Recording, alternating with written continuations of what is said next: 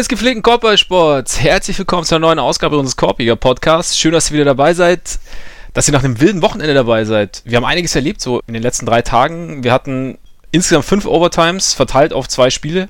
Wir hatten ziemlich solide Shooting-Leistungen eines Kollegen, der eine ganze Franchise quasi getragen hat. Wir hatten Rüdigers Nachbarschaftswatch, der auf einmal in Portland übernimmt. Es ist Wahnsinn und deswegen freue ich mich umso mehr, dass er mir gegenüber sitzt, der unvergleichliche Steph Curry. Alias Ole Freax. Mein Name ist Zach Collins, auch bekannt als Max Marbeiter und wir haben einiges vor heute, ne? Schon. Sind äh, doch recht erfreulich gute Playoffs, oder? Ja, vor allem die zweite Runde. Also die zweite Runde macht richtig Laune. Wenn es gut läuft, stehen wir morgen früh bei vier Serien bei 2-2. Es ist bei allen Serien, finde ich, das Schöne ist, es ist schwer vorherzusagen, was passieren wird. Man hat immer so das Gefühl, es gibt eine Tendenz und so und es ist, die Teams sind so nah beieinander, dass wirklich Kleinigkeiten entscheiden. Also zum Beispiel gestern bei, bei Rockets gegen, nicht bei Rockets, bei Sixers gegen, gegen Raptors. Spielt in beide Richtungen gehen können, war kein wahnsinnig hochklassiges Spiel, aber trotzdem hatte man immer eine Zeit lang das Gefühl, die Sixers machen es, eine Zeit lang das leichte Gefühl, die Raptors könnten es machen, sie haben es dann auch gemacht, aber das finde ich, finde ich überall eigentlich so. Dieses Ding, es ist, es ist einfach nah beieinander, ja. Ja, voll. Also gerade wie auch dieses äh, Pendel immer hin und her schwingt. Also gerade ja. bei der bei der Raptors-Serie, wenn man sich halt an, anschaut, irgendwie wir äh, haben letzte Woche im Prinzip alles schon für beendet erklärt oder ja. äh, dachten, das sah ganz gut aus äh, in Spiel 1 und seither haben die Sixers das dann komplett gedreht eigentlich. Gestern sah es dann aus, als wäre es, also ich, ich, ich hatte eigentlich auch gedacht, wahrscheinlich gewinnen die das und dann mhm. gewinnen sie auch die Serie. Und jetzt stattdessen 2-2, Heimvorteil Raptors, also schwingt schön hin und her. Und das ist halt bei Denver Blazers ja auch genauso.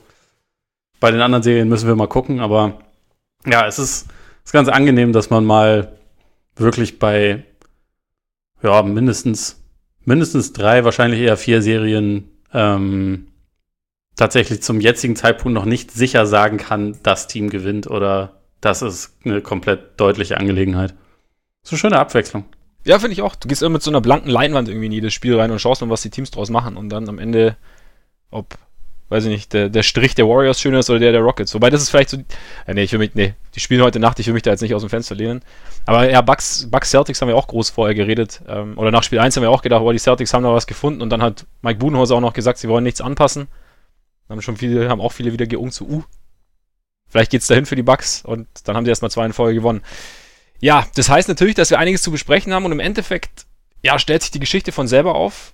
Wir werden beginnen wollen wir natürlich gleich mit Rüdigers Nachbarschaftswatch, weil das war eine der Geschichten des Wochenendes, auch natürlich wegen der äh, vier Overtimes in Portland. Danach kommen wir zu Raptors gegen Sixers, weil auch eine einfach eine komische Serie finde ich einfach irgendwie, also auch irgendwie wegen der Raptors irgendwie auch komisch. Danach dann die Celtics und die Bucks und am Ende schauen wir noch War auf Warriors gegen Rockets. Und ganz am Anfang weisen wir natürlich wieder mit viel Freude und einem breiten Grinsen im Gesicht auf unsere Patreon-Seite hin. Wenn ihr Lust haben solltet, uns zu unterstützen oder wenn ihr euch vielleicht auch gefragt habt, wie ihr uns unterstützen könnt, ihr könnt es über unsere Patreon-Seite tun. Unter patreon.com slash Korbiger Podcast, Korbiger in dem Fall mit. Ah, so ist das. Könnt ihr uns Geld spenden. Wenn ihr findet, dass das, was wir tun, das wert ist, ähm, immer mehr machen es und ja, ich sag's jede Woche und es stimmt auch jede Woche. Wir freuen uns da echt saumäßig drüber. Es ist äh, für uns irgendwie so eine, so eine kleine Anerkennung und auch hilft uns natürlich auch weiter. Deshalb vielen Dank an alle, die uns schon unterstützen. Und den Ole könnt ihr noch auf eine weitere Art unterstützen, wenn ihr das wollt. Ich sehe schon, die, die Überleitungen äh, sind auch diese Woche wieder on fleek, wie man, es halt wie man heutzutage sagt. Ja. Ähm, ja, apropos. Äh, das Nowitzki-Phänomen, mein Buch über Dirk, über den deutschen Basketball, über die NBA, ist im Handel, bei Amazon, wo auch immer, könnt ihr überall bestellen. Könnt mir auch sagen, ob ihr es gut findet, ob ihr es schlecht findet. Hinterlasst mir gerne eine Rezension bei Amazon. Kann ich nur brutal empfehlen. Aber ich habe es auch geschrieben, deswegen bin ich voreingenommen, muss ich dazu sagen. Ich habe es zu einem Teil schon gelesen und ich kann es auch empfehlen. Von daher. Siehst du mal. Sind wir schon zwei das ist, glaube ich, ein äh, Testimonial, wie sich das die Marketingmenschen auf der gesamten Welt wünschen. Absolut, absolut. Fangen wir an, oder? Bevor wir. Bevor, bevor es noch awkward wird, meinst du? Bevor es awkward wird, genau. Ja, finde ich gut. Also, Rüdigers Nachbarschaftswatch. Rodney Hood hat groß aufgedreht am Freitag in Portland, hat die Blazers zum Sieg geworfen, dann in der vierten Overtime mit ja, dem einen oder anderen guten Wurf, also Dreier und äh, vorher noch Ausgleich mit einem Contested Jumper bei Murray, dann noch ein Baseline Jumper. Also Rodney Hood hat das getan, was eigentlich Damian Lillard tut. Und hat die Blazers in Führung gebracht, 2-1. Zwei Tage später, man hat es eigentlich kaum für möglich gehalten, haben die Nuggets wieder zurückgeschlagen, jetzt steht es 2-2 in der Serie. Für mich eine der spaßigsten Serien tatsächlich. Oder eine der Serien, die ich, die ich am liebsten verfolge. Wir haben ja letzte Woche so ein bisschen drüber geredet, okay, es ist so ein bisschen eigentlich, was so den, den Ausgang der Saison angeht, vielleicht die uninteressanteste Serie, weil wir irgendwie keinem der beiden Teams wirklich zutrauen, in die Finals einzuziehen oder den Titel zu holen. Wir haben dann gesagt, in einem Vakuum ist sie aber, kann sie sehr cool werden, einfach weil zwei interessante Teams aufeinandertreffen. Und irgendwie hat sich zumindest Teil 2, finde ich, bewahrheitet. Also es, ist einfach der Fokus, oder ich habe ich hab, hab für mich dann beschlossen, ich möchte so ein bisschen den Fokus, wer gewinnt, ablegen. Also natürlich spielt er immer irgendwie mit, aber oder wer soll gewinnen oder wer gewinnt am Ende. Weil im Endeffekt sind wir lieben wir diesen Sport so wegen des Sports und ich finde, diese Serie bringt es irgendwie ganz gut rüber, weil da irgendwie zwei Teams sind, die wirklich als Teams spielen. Klar haben sie ihre, ihre Leader und ihre Go-To-Guys, aber es ist einfach, es ist Team-Basketball, es ist viel Bewegung drin, der Ball läuft, die Spieler laufen, es, ähm, es sind besondere Spieler, die irgendwie Schwächen haben, die aber auch sehr, sehr viel gut machen. Es sind Charaktere, aber kein Gehabe. Es ist irgendwie, es ist Drama drin, es hat irgendwie alles so für mich. Ja, ich, ich finde gerade den Punkt mit den Schwächen irgendwie ganz, ganz äh, wichtig bei der Serie, weil beide Teams sind ja jetzt, also weit davon entfernt, von irgendwem als Superteams bezeichnet zu werden oder so. Ne? Also sind, das sind im Fall von Denver sehr unerfahren, äh, viel vom, vom Shooting von sehr jungen Spielern abhängig, dazu halt mit dem, mit dem ungewöhnlichsten Superstar der NBA, der aber mit Sicherheit ein Top 5 Performer dieser Playoffs bisher ist und äh, auch dieser Serie ja absolut wieder seinen Stempel aufdrückt, den Jokic.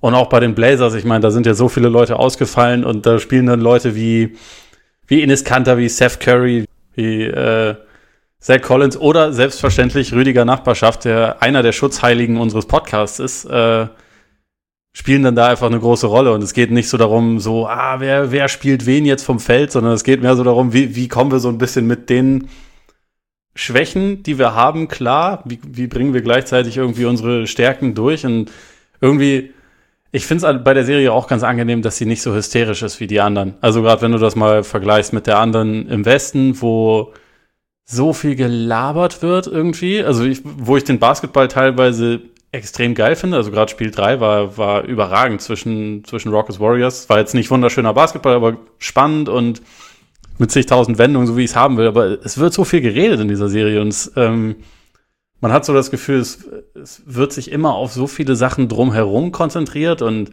bei beiden Serien im Osten ist es halt so, dass alle Teams irgendwie komplett hysterisch sind, weil im Sommer 400.000 äh, Entscheidungen anstehen und so. Und man hat so immer das Gefühl, man kann sich nicht einfach mal darauf konzentrieren, was auf dem Feld passiert. Und ähm, das ist halt dadurch, dass Big Picture-mäßig wahrscheinlich weder Denver noch Portland äh, jetzt dieses Jahr Meister werden und wahrscheinlich auch nicht, nicht nächstes Jahr Meister werden, hat man so das Gefühl, da geht es einfach so mehr um den Moment. Und man versucht einfach aus einer Lage, wo jetzt beide nur mal in den Conference Semifinals sind und auch durchaus realistische Chancen haben, eine Runde weiterzukommen, man holt halt einfach da das Maximum raus. Und das ist, das ist ein angenehmer Kontrast, finde ich, zu den restlichen, zu den restlichen Serien.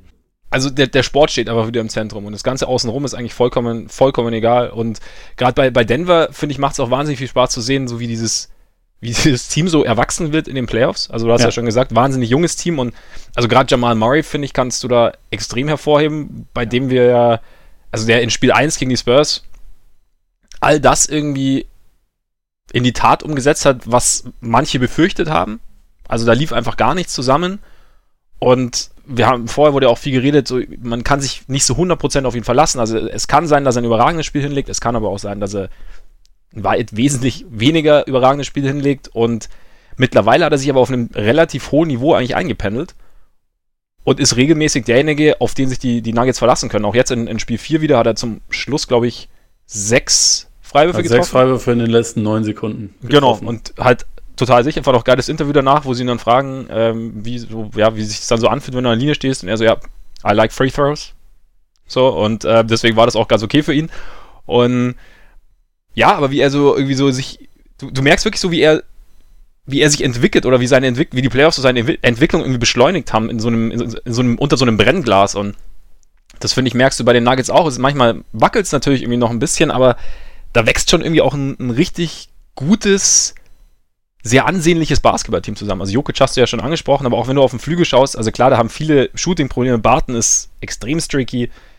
Bei Harris fällt es auch noch nicht so, aber dann hast du, trotzdem hast du, ähm, spielen sie wahnsinnig gute Defense gegen Lillard, der in Runde 1 so eigentlich der Superstar war oder, oder mit der, der prägende Spieler der Playoffs der jetzt tatsächlich so ein bisschen Probleme hat, einfach weil ihm die, die Nuggets wenig Platz lassen, der aber trotzdem es irgendwie hinkriegt, seine Teamkollegen einzusetzen. Also finde ich bei Lillard auch sehr interessant, wenn man dann so sieht, ja, dass er sich auch zurücknehmen kann. Er kann sich aber auch zurücknehmen, weil McCollum dann auf einmal groß aufspielt. Ja. Oder eben Rüdiger Nachbarschaft.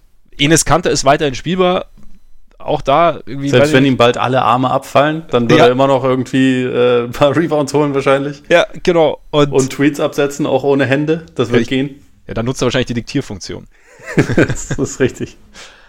Ja, aber das ist, ja, du sagst schon, also es ist, da sind irgendwie so viele, ja, positive Geschichten halt irgendwie. Und auch Paul Millsap, der eigentlich immer unterm Radar fliegt. Also ich glaube, unter dem Motto steht seine Karriere, so unter dem Radar, keine Ahnung, kriegt irgendwie nie so die Liebe, die er eigentlich verdient. Ähm, Will Barton ist auch langsam irgendwie in den Playoffs angekommen, auch irgendwie einige wichtige Plays gehabt, jetzt gerade defensiv auch.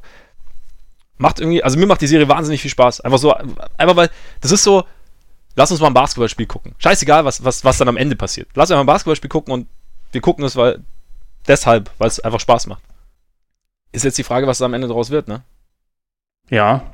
Um dann, das um dann doch kommt wieder nämlich noch mit warum, dass man nach wie vor, also dass, dass halt die die Schwächen auf beiden Seiten durchaus vorhanden sind und äh, dadurch irgendwie das Ganze immer noch relativ schwer vorhersehbar ist. Also, ja. und ich muss dazu sagen, als wir zum ersten Mal über die Serie geredet haben und als ich ein bisschen länger drüber nachgedacht habe, habe ich meinen Pick für Portland eigentlich schon darauf basiert, dass ich halt dachte, Dame wird der beste Spieler dieser Serie. Ist er bisher nicht. War es meiner Meinung nach schon auch, auch, also du hast ja Harris angesprochen, dass der Wurf bei ihm nicht fällt, aber also was besonders er defensiv macht, finde ich schon echt stark. Also einfach, weil das so sehr diszipliniert ist und die, die Nuggets sind generell halt ganz gut darin, den Ball aus Lillards Händen zu forcieren. Also, weil er jetzt auch nicht jemand ist, der dann einfach auf Teufel komm raus jeden Wurf irgendwie erzwingt, sondern wie du schon gesagt hast, halt versucht, die anderen dann so ein bisschen mit einzubeziehen. Ich glaube aber, also da jetzt halt der Heimvorteil immer noch auf Seiten der Nuggets ist und die jetzt gerade dann vielleicht wieder so einen kleinen kleines emotionales Hoch mitnehmen nach dem, nach dem Sieg in Spiel 4. Ich weiß nicht, ob er vielleicht zumindest so in den Schlussphasen dann doch noch mal ein paar mehr Sachen erzwingen muss. Also ich, ich kann mir auch vorstellen, dass er jetzt äh, gerade für Spiel 5 noch mal mit einer anderen, also wieder mit einer relativ wütenden Mentalität rangeht, weil er halt, also muss man ja auch dazu sagen, bei Spiel 4, er hat halt am Ende, glaub, gleich drei Freiwürfe drei nicht getroffen, ich, ja. was ja für ihn eigentlich auch unerhört ist. Also er trifft ja, ja eigentlich über die, über seine Karriere fast 90 Prozent. Mhm. Und in diesen Playoffs sind es bisher aber nur so 82, was für ihn ja schon echt fast ein Slump ist. Er ist zu nah dran, glaube ich, für ihn. Das kann sein, das kann sein. Vielleicht ja. muss er da auch einfach noch mal vier Meter zurückgehen und ja. den dann im Stand werfen, das, ja. äh, um das irgendwie neu zu kalibrieren. Das kann schon sein. Aber da bin ich jetzt einfach gespannt. Also, ja, auch weil man, auch wenn, wenn du gesagt hast, so Murray hat sich stabilisiert und ich meine, klar, er hat jetzt die letzten beiden Spiele jeweils 34 Punkte gemacht, das ist äh, aller Ehren wert und wo man irgendwie dachte, die könnten jetzt ja vielleicht müde und geschockt sein, so nach Spiel 3, wo sie, wo halt mehrere Spieler über eine Stunde auf dem Court waren und die dann halt später mit der ultimativen Enttäuschung danach da rausgegangen sind, dass man da dann vielleicht einfach platt wäre. Stattdessen Murray geht halt direkt im ersten Viertel irgendwie hoch, dankt über Enes Kanter, schreit so ein bisschen, um so gleich ein bisschen Zeichen zu setzen. Trotzdem kann es bei ihm jederzeit sein, dass er beim nächsten Spiel halt äh, vier von 17 nur trifft und die Nuggets wieder offensiv Probleme bekommen. Deswegen ist es so schwer zu greifen, das Ganze. Absolut. Und es, ich meine, das ist natürlich auch noch die Erfahrung, die, die wir rund um Murray haben, einfach, dass dem Hoch oft halt auch noch irgendwie so ein mittleres, vielleicht auch mal größeres Tief irgendwie folgt.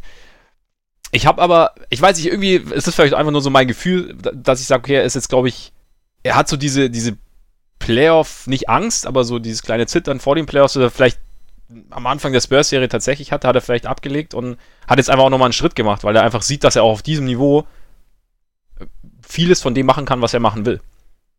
Ob das jetzt, klar, kann, es kann natürlich sein, dass in Spiel 5, dass es wieder runtergeht, aber ich finde, also ich fand Spiel 4 war da jetzt schon, also war jetzt zumindest für mich irgendwie äh, zumindest ein positiver Fingerzeig, weil, wie du schon sagst, also nach dieser ultimativen Enttäuschung, nicht, also nicht nur nach dieser körperlichen Belastung, sondern eben nach dieser ultimativen Enttäuschung, also die Nuggets hatten ja genügend Chancen, Spiel 4 zu, äh, Spiel 3 zu entscheiden.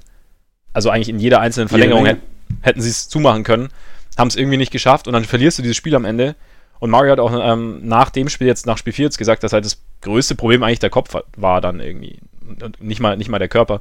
Und wenn er dann so vorne rausgehen kann und auch so entscheidend spielen kann, wie er es jetzt in Spiel 4 getan hat, ja, habe ich irgendwie so den Eindruck, dass er vielleicht da irgendwie tatsächlich so einen Schritt gemacht hat. Wie es dann aussieht, bin ich gespannt. Also ich meine, die Nuggets haben, finde ich, schon, sind für mich schon einfach im Vorteil. A, weil, weil sie, wie du sagst, Lillard momentan nicht im Griff haben, aber ihn, ihn einbremsen können.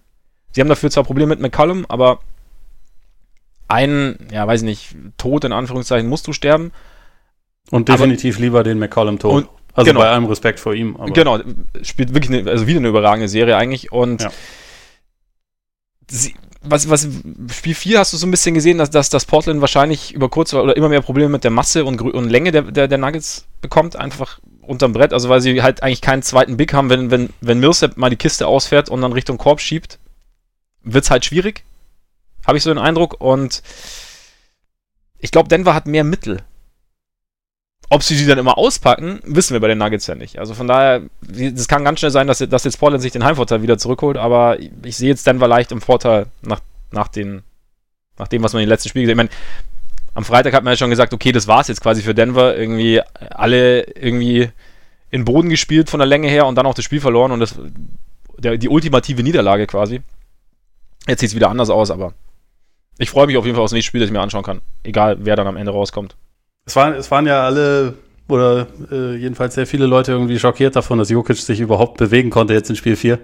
Muss man aber dazu sagen, äh, das, das war mir auch gar nicht so bewusst. Die haben diese Saison von 13 Back-to-Backs haben sie jeweils zwölfmal das zweite Spiel halt gewonnen. Also mhm. sind da schon echt irgendwie, sie erholen sich gut und schnell. Kann man den Hut vorziehen. Also gerade wenn, wenn da keine, äh, keine 48 Stunden dazwischen liegen, äh, zwischen äh, einem vierfach Overtime-Game und dann sowas. Ich meine, man muss natürlich immer dazu sagen, dass auch die Blazers vier Verlängerungen gespielt haben. Sie haben das Spiel zwar gewonnen, aber auch, auch bei denen ist die Belastung natürlich relativ hoch, nur dass die Ja, und sie sind halt noch dünner, muss man dazu sagen. Definitiv. Auch wenn, auch wenn Mike Malone das in Spiel 3 so ein bisschen vergessen hat und in der, am Ende irgendwie, also gefühlt in der zweiten Halbzeit hat er keinen Wechsel mehr vorgenommen. Das da hat er sich ja selbst auch bei, bei äh, einigen Spielern so ein bisschen entschuldigt, dass ja. er die da einfach ein bisschen zu hart ähm, belastet hat. Ja. Ich habe auch ehrlich gesagt gedacht, dass das einfach zu viel ist und dass das, dass man davon schwer zurückkommen wird. Also gerade weil es ist, es gibt ja auch solche Minuten und solche Minuten und jemand, jemand wie Jokic, der ist halt einfach permanent involviert. Also mhm. offensiv, weil er halt, weil fast jeder Angriff über ihn läuft und auch defensiv, weil halt viele Gegner schon explizit versuchen, ihn irgendwie in Aktion zu verwickeln. Und das heißt, du kannst dich eigentlich auf beiden Enden des Courts ja nicht wirklich ausruhen und dann so viele Minuten spielen, ist halt schon heftig. Aber ja, äh, ich bin mal gespannt, ob das jetzt in den nächsten Spielen vielleicht auch doch noch wieder ein kleines bisschen mehr ein Faktor wird, dass, äh, dass Denver eigentlich ein, zwei mehr Leute hat, die man noch mal reinbringen kann und die noch mal so ein bisschen für Energie sorgen. Also gerade so ein Malik Beasley von der, von der Bank zu bringen, das hat, glaube ich, schon was. Einfach auch, weil das so jemand ist, der permanent attackieren will. Also ich glaube, niemand in der NBA versucht so oft pro Spiel irgendwelche Poster-Dunks äh, Dunks auszupacken. Also auf 36 Minuten hochgerechnet wie Malik Beasley. Ja. Und ja, das kann schon noch so eine Komponente sein. Aber ja, wir müssen natürlich auch sehen, wie, äh, wie häufig kommt jetzt dann noch was von Rüdiger Nachbarschaft. Ich habe es ja direkt nach dem Spiel eigentlich getweetet, so Rodney Hood ist Jeff Green, ist Rodney Hood, ist Jeff Green, einfach weil man, ich meine, wir haben, als sie ihn geholt haben, gesagt, ja, der kann dir ein Spiel gewinnen. Mhm. Das äh, ist absolut möglich. Da, auf der Basis haben die Cavs ihn letztes Jahr auch geholt, weil man das weiß, dass der eigentlich diese Fähigkeiten hat. Und ja. es gibt Spiele, wo er aussieht wie ja, eine absolut qualifizierte zweite oder dritte Option in ja. einem guten Team. Es gibt so Spiele, wo er einfach so aussieht. Und es gibt dann halt auch viele Spiele, wo man ihn gar nicht sieht. Und also, ich meine, in Spiel 4 hätte er jetzt sieben Punkte gehabt, hatte ein paar ganz okay Phasen, hatte aber auch dann, ich glaube, im vierten Viertel ist ihm zweimal der Ball geklaut worden in relativ bitteren Szenen und so. Und man weiß halt bei ihm nie, was man bekommt. Rüdiger Nachbarschaft ist wie eine äh, Schachtel Pralin. Das, das ist sehr schön formuliert. Dafür hast du aber noch Seth Curry, die zweite Schachtel Pralinen quasi. Das stimmt. Der, der diesmal im dritten Viertel aufgedreht hat. Zweiten, dachte ich. Im zweiten, nee, stimmt, im zweiten. Ich glaube, im zweiten. Im dritten sind sie ja eingebrochen. So. Ja, genau. Ja, genau. Er hat ja noch diesen, den, den Buzzer dann, mhm. den Buzzer-Dreier zu, kurz vor der Halbzeit oder halt mit der Halbzeitsirene getroffen. Ja, genau. Ah, ja, klar. Also ich meine, die Tiefe der Nuggets könnte, könnte schon noch irgendwie zum Faktor werden. Also da, also auch Torrey Craig fand ich jetzt auch geil, dass er nach seiner Nasenverletzung ein Spiel mit Maske gespielt hat. Spiel 4 jetzt schon mal schon wieder ganz ohne. Scheint auch halb so wild zu sein.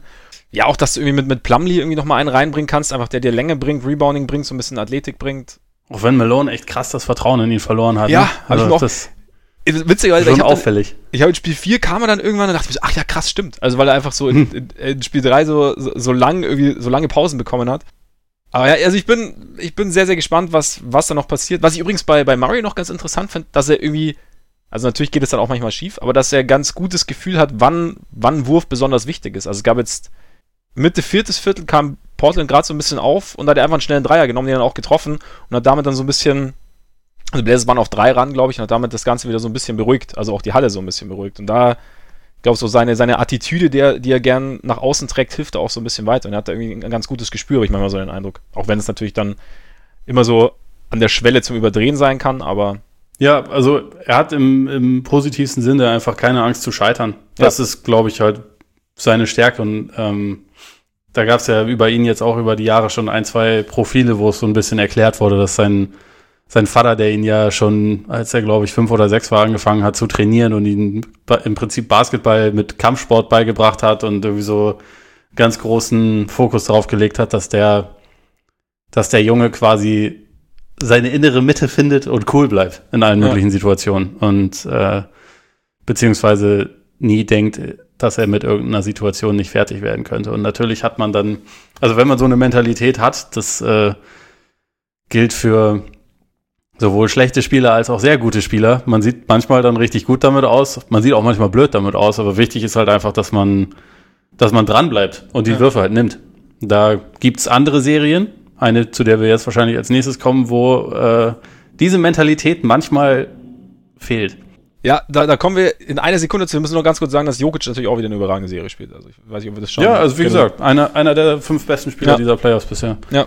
Trotz äh, Videos die viral gehen, bei denen er Enes Kanters Schulter versucht zu essen. Wann soll das gewesen sein eigentlich? Das war in Spiel 3, ja, also, Anfang der ersten Overtime oder so. Oder, oder ich glaube in der ersten Overtime. Weil ich habe nämlich erst dieses Video gesehen, also ich habe das Spiel im Real Life geguckt und ich weiß dann nicht mehr, ob ich es dann in Real Life dann, ob ich die Szene in Real Life dann erwischt habe. Irgendwann später. Und wenn es mich, wenn es die Szene war, dann ja, dann sah es in, in, in, in äh, realer Geschwindigkeit nicht ganz so schlimm aus. Sollte es Absicht gewesen sein, mega assi. Ja. War es Absicht? So, war es auch wirklich, also wissen wir nicht, finde ich. Nee. War, ich, ich würde ihm da jetzt auch keine Absicht unterstellen. Er ist ja nicht Dwayne Wade, der da eine Vorgeschichte hat. Genau, und so, ich würde einfach mal. Shoutout Dwayne Wade. Äh, ja, ich, ich tue mich da ein bisschen schwierig, da irgendwie jemandem Geschichten zu unterstellen, nur weil Bilder so aussehen könnten, aber manchmal läuft es halt auch einfach blöd. Also ich meine, mit Geschwindigkeit ausboxen ist, glaube ich, unter, unter größeren Menschen unterm Korb gar nicht so unüblich. Nee, aber also du hast schon recht. Wenn, wenn man wenn man jetzt irgendwie davon ausgehen müsste, dass es Absicht war, dann wäre es kacke. Und ja. man weiß es aber halt einfach nicht so zu 100 Prozent. Von daher sprechen wir nicht ganz frei, verurteilen ihn aber auch noch nicht. Klingt fair. Klingt fair, oder? Weise, fast schon. Ja, ja. Das macht die Platte. Herzlichen Glückwunsch dazu. Ja, vielen Dank. Auch vielen an Dank. dieser Stelle nochmal. Es, es ist schade, dass äh, sowohl in Toronto als auch in Philly eigentlich jeder relativ dichten Haarwuchs hat, sonst hätte ich natürlich einen sensationellen Übergang gehabt. Ja, du also, solltest ja meinen, den ich dir eben hingeworfen habe, nicht nehmen. War zu einfach. Was ist passiert in dieser Serie? Also, du hast ja schon angesprochen vorher, wir saßen vor einer Woche da nach Spiel 1, dass die Raptors dominiert hatten. Wir haben in der Preview gesagt, dass das Matchup eigentlich den Raptors in die Karten spielen sollte. Die Raptors sahen in Spiel 1 aus wie ein potenzieller Finals-Kandidat, vielleicht sogar ein Team, das den Warriors irgendwie Kopfschmerzen bereiten könnte, sollten die Warriors in die Finals kommen, natürlich. Und jetzt waren wir gestern so weit, dass es eigentlich auch schnell hätte vorbei sein können und man auch nach dem Spielverlauf nicht überrascht gewesen wäre, wenn es vorbei gewesen wäre. Also was, was ist passiert?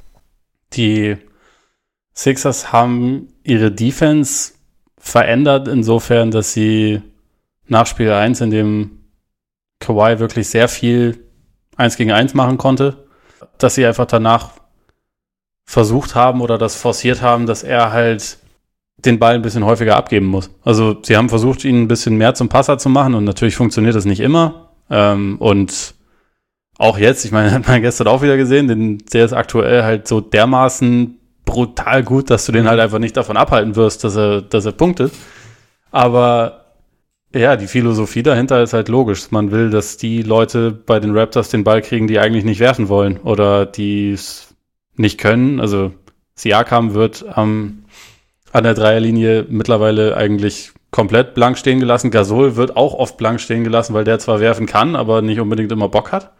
Also, wenn, dann muss er schon wirklich ganz offen sein und selbst wenn er da ganz offen ist und die anderen 4 gegen 5 stehen, dann macht er teilweise ja den Draymond. Also guckt gar nicht zum Korb, sondern guckt sich so ein bisschen, ein bisschen langsamer als Draymond, guckt sich um, wo er den Ball halt jetzt irgendwie dann hinspielen kann, weil er nicht selber werfen will. Der gestern war einmal, war es einmal fast schon also da, da war es fast schon paradox, wie offen er eigentlich war und trotzdem den Pass spielen wollte und irgendwann, als er gemerkt ja, genau. hat, okay, geht jetzt wirklich nicht anders, aber das waren mehrere Sekunden. Ja, und solche Szenen gab es halt in Spiel 3 ja. auch. Ähm, und ja, die Sixers gehen letztendlich das Risiko ein, dass sie Leute, die an sich werfen können, oder also zumindest okay werfen können, blank stehen lassen, solange sie nicht Kawhi sind. Und solange die anderen dann ihre Würfe nicht treffen oder sie teilweise auch nicht nehmen, haben sie damit eine ganz gute Siegchance. Einfach weil bisher hat noch keiner von, also kein anderer von den Raptors so wirklich konsequent dafür gesorgt, dass, dass man mit dieser Strategie irgendwie auf die Fresse fallen würde. Also wenn irgendjemand wirklich immer Gefahr ausstrahlen würde oder auch nur die Gedankenschnelligkeit hätte, so, ich kriege jetzt den Ball, ich habe Platz, ich mache jetzt, also sei es werfen, sei es sofort mit Druck zum Korb gehen oder was auch immer, solange das halt nicht passiert, kann man mit dieser Strategie überleben. Und also wenn die Sixers gestern ein normales Spiel oder auch nur ein ansatzweise okayes Spiel von Joel Embiid bekommen, dann führen sie jetzt halt 3-1 und die Serie ist entschieden. Wobei natürlich beim Raptors Jakam auch angeschlagen war und auch sichtbar angeschlagen war im Spiel. Ja, absolut. Also, also defensiv war es ganz, äh, hat er teilweise, finde ich, einen ganz guten Job gemacht, offensiv natürlich überhaupt nicht. Ja, und auch seine Bewegung, er war nicht so, die Dynamik hat so ein bisschen gefehlt in der Offense. Und dann ja. kam halt auch noch dazu, dass er die, die ersten, weiß nicht, vier Dreier irgendwie auf den Ring gesetzt hat und dann hast du halt gemerkt, dann kam es dann kam's Zögern und sobald er zögert, ist er dann einfach auch nicht mehr so effizient. Wobei natürlich ja. da auch das Ding ist, also ich glaube, das war schon eins der Adjustments wahrscheinlich, das ihn mit am meisten schmerzt, einfach im Beat, wenn im Beat gegen, gegen Siakam spielt, was ja nicht immer der Fall war. In Spiel, äh, in Spiel 3 haben sie es ja dann mal kurz gelassen, wieder die Sixers. Das ist sehr auch einfach nur, um zusätzliche Verwirrung zu stiften, ja, genau. das Gefühl. Genau. Die Raptors haben sich jetzt darauf vorbereitet und dann äh, am Anfang kommen wir doch wieder mit einem mit einer anderen Geschichte an. Ich fand, Lowry hat ja gestern wenigstens noch versucht, schnell zu attackieren am Anfang. Also finde ich, hast du wirklich so gemerkt, okay, das war jetzt mal so das ja, Mindset. Lowry war gestern deutlich besser als in, ja. als in den Spielen davor. Und war jetzt immer noch nicht wirklich richtig gut, finde nee. ich, aber war auf jeden Fall besser. War, war okay, 14 oder so, 14 Punkte hat er am Ende gehabt. Ja, ich glaube 14 und 8 oder 14 ja. und 7 oder so, ja. waren es. Hat, war zumindest so ein bisschen, also was glaube ich schon geholfen hat, einfach war, dass er entschlossener war. Also dass er ja. nicht gezögert hat, nicht irgendwie geguckt hat erstmal, aber ich kann das irgendwie nicht fassen, wie ein Team irgendwie innerhalb einer Woche, ich weiß, ich, also ich weiß, ich habe Spiel 1 gesehen und dachte mir so, krass, Raptors, also ich, ich bin gespannt, wie weit es noch gehen kann. Ja. Und, und ich ärgere mich richtig über mich, weil ich seit Monaten gesagt habe, ich traue denen nicht. Und jetzt hat es irgendwie dieses eine Spiel gebraucht und ja. diese, diesen Kawhi, der halt einfach, ja, ich glaube, er hält sich für den Besten der Welt und vielleicht ist es. Also, keine Ahnung, aktuell sieht er aus wie zumindest einer der zwei Besten der ja. Welt. Ähm, und keine Ahnung, ich, ich ärgere mich über mich selbst, dass ich mich dann hab überstimmen lassen, weil, also natürlich können die die Serie auch immer noch gewinnen, aber äh, dem Team darüber hinaus, abgesehen von ihm, kann man halt echt nach wie vor nicht wirklich trauen. Nee, also nee, wirklich nicht. Also ich habe zum Beispiel, bei, bei Lowry frage ich mich manchmal, ob es jetzt wirklich, also nur Playoff Lowry ist, der ja momentan wieder in aller Munde ist, oder ob es langsam halt auch so ein bisschen das Alter ist einfach bei ihm. Ja, Lowry war auch in der Regular Season jetzt niemand, der, niemand, der Spiele reihenweise dominiert hätte. Ja. Die haben halt, also die Raptors haben seit Jahrzehnten immer, wenn er auf dem Feld steht, halt ein eigentlich ein sehr positives Net-Rating und irgendwas funktioniert, wenn er auf dem Feld ist, äh, weil er halt zum Beispiel, also er macht ja auch viele so kleine Dinge, sei das jetzt Charges annehmen, das macht er auch in dieser Serie. Mhm er ist gut da drin, so den, den Ball zu pushen in Transition. Und ich meine, das ist ja eine Stärke der Raptors auch. Und defensiv ist er nach wie vor gut, aber es ist einfach keiner, der jetzt, von dem man erwarten kann, dass er von zehn Spielen achtmal irgendwie 20 Punkte erzielt oder so und dem Spiel seinen Stempel aufdrückt. Und das war er vielleicht vor ein paar Jahren mal. Eine ja, Zeit eben. lang. Also, ich, oder ja, war er definitiv mal, aber das war er jetzt in der Regular Season auch nicht. Ich meine, gerade als kleiner Spieler ist es ja noch schwieriger, wenn du er wird auch nur einen halben Schritt langsamer bist. Ja. Und da könnte ich mir schon vorstellen, dass man vielleicht ihm auch ein bisschen Unrecht tut, wenn man es nur auf seine, ja, weiß ich nicht, seine Playoff-Yips schiebt, sondern vielleicht ist auch einfach so der, die normale Entwicklung des, des Basketballs irgendwie. Bei den, bei den Sixers? Ja, also ganz kurz noch ja. zu Laurie, das ist halt einfach kein Superstar, muss man nee, ganz nee. klar sagen. Also war er auch nie. Es war ein, ein, guter Spieler und auch ein Star, aber es ist halt echt ein Unterschied zu einem Superstar. Und das hat dann damit zu tun, dass er klein ist, dass er äh, ja Spieler einfach nicht so dominieren kann wie jemand wie Kawhi. Ja, und er hat halt, er hat halt nicht diesen verlässlichen Wurf, den ja viele, oder den die dominanten kleinen Spieler halt schon haben. Also jetzt Lillard zum Beispiel oder Curry oder. Ja. Und er ist ja auch nochmal ein Stück, also er ist ja wirklich kleiner auch als Curry nochmal ein Stück, ne? Ja. Bei den Sixers will ich nochmal kurz ansprechen, James Ennis macht einen ziemlich guten Job. Definitiv. Also, hätte ich auch nicht so erwartet. Auch, also grundsätzlich hätte ich nicht erwartet, dass die Sixers Bank besser ist als die der Raptors in vielen Spielen. Ja. ja. Darf eigentlich nicht passieren, aber Red Van Vliet hat man seit Wochen nicht gesehen. Also jetzt mittlerweile ist er wirklich auch fast. Da, da kann man dann verstehen, dass Nick Nurse dann auch teilweise sagt, ja, nee, scheiß drauf, ich brauche jetzt keinen Backup Point Guard mehr, weil den Ball kriegt sowieso Kawhi, Fred, ja. bleibt sitzen. So nach ja, dem Motto. Das hat sich verselbstständigt bei ihm. Ja, total.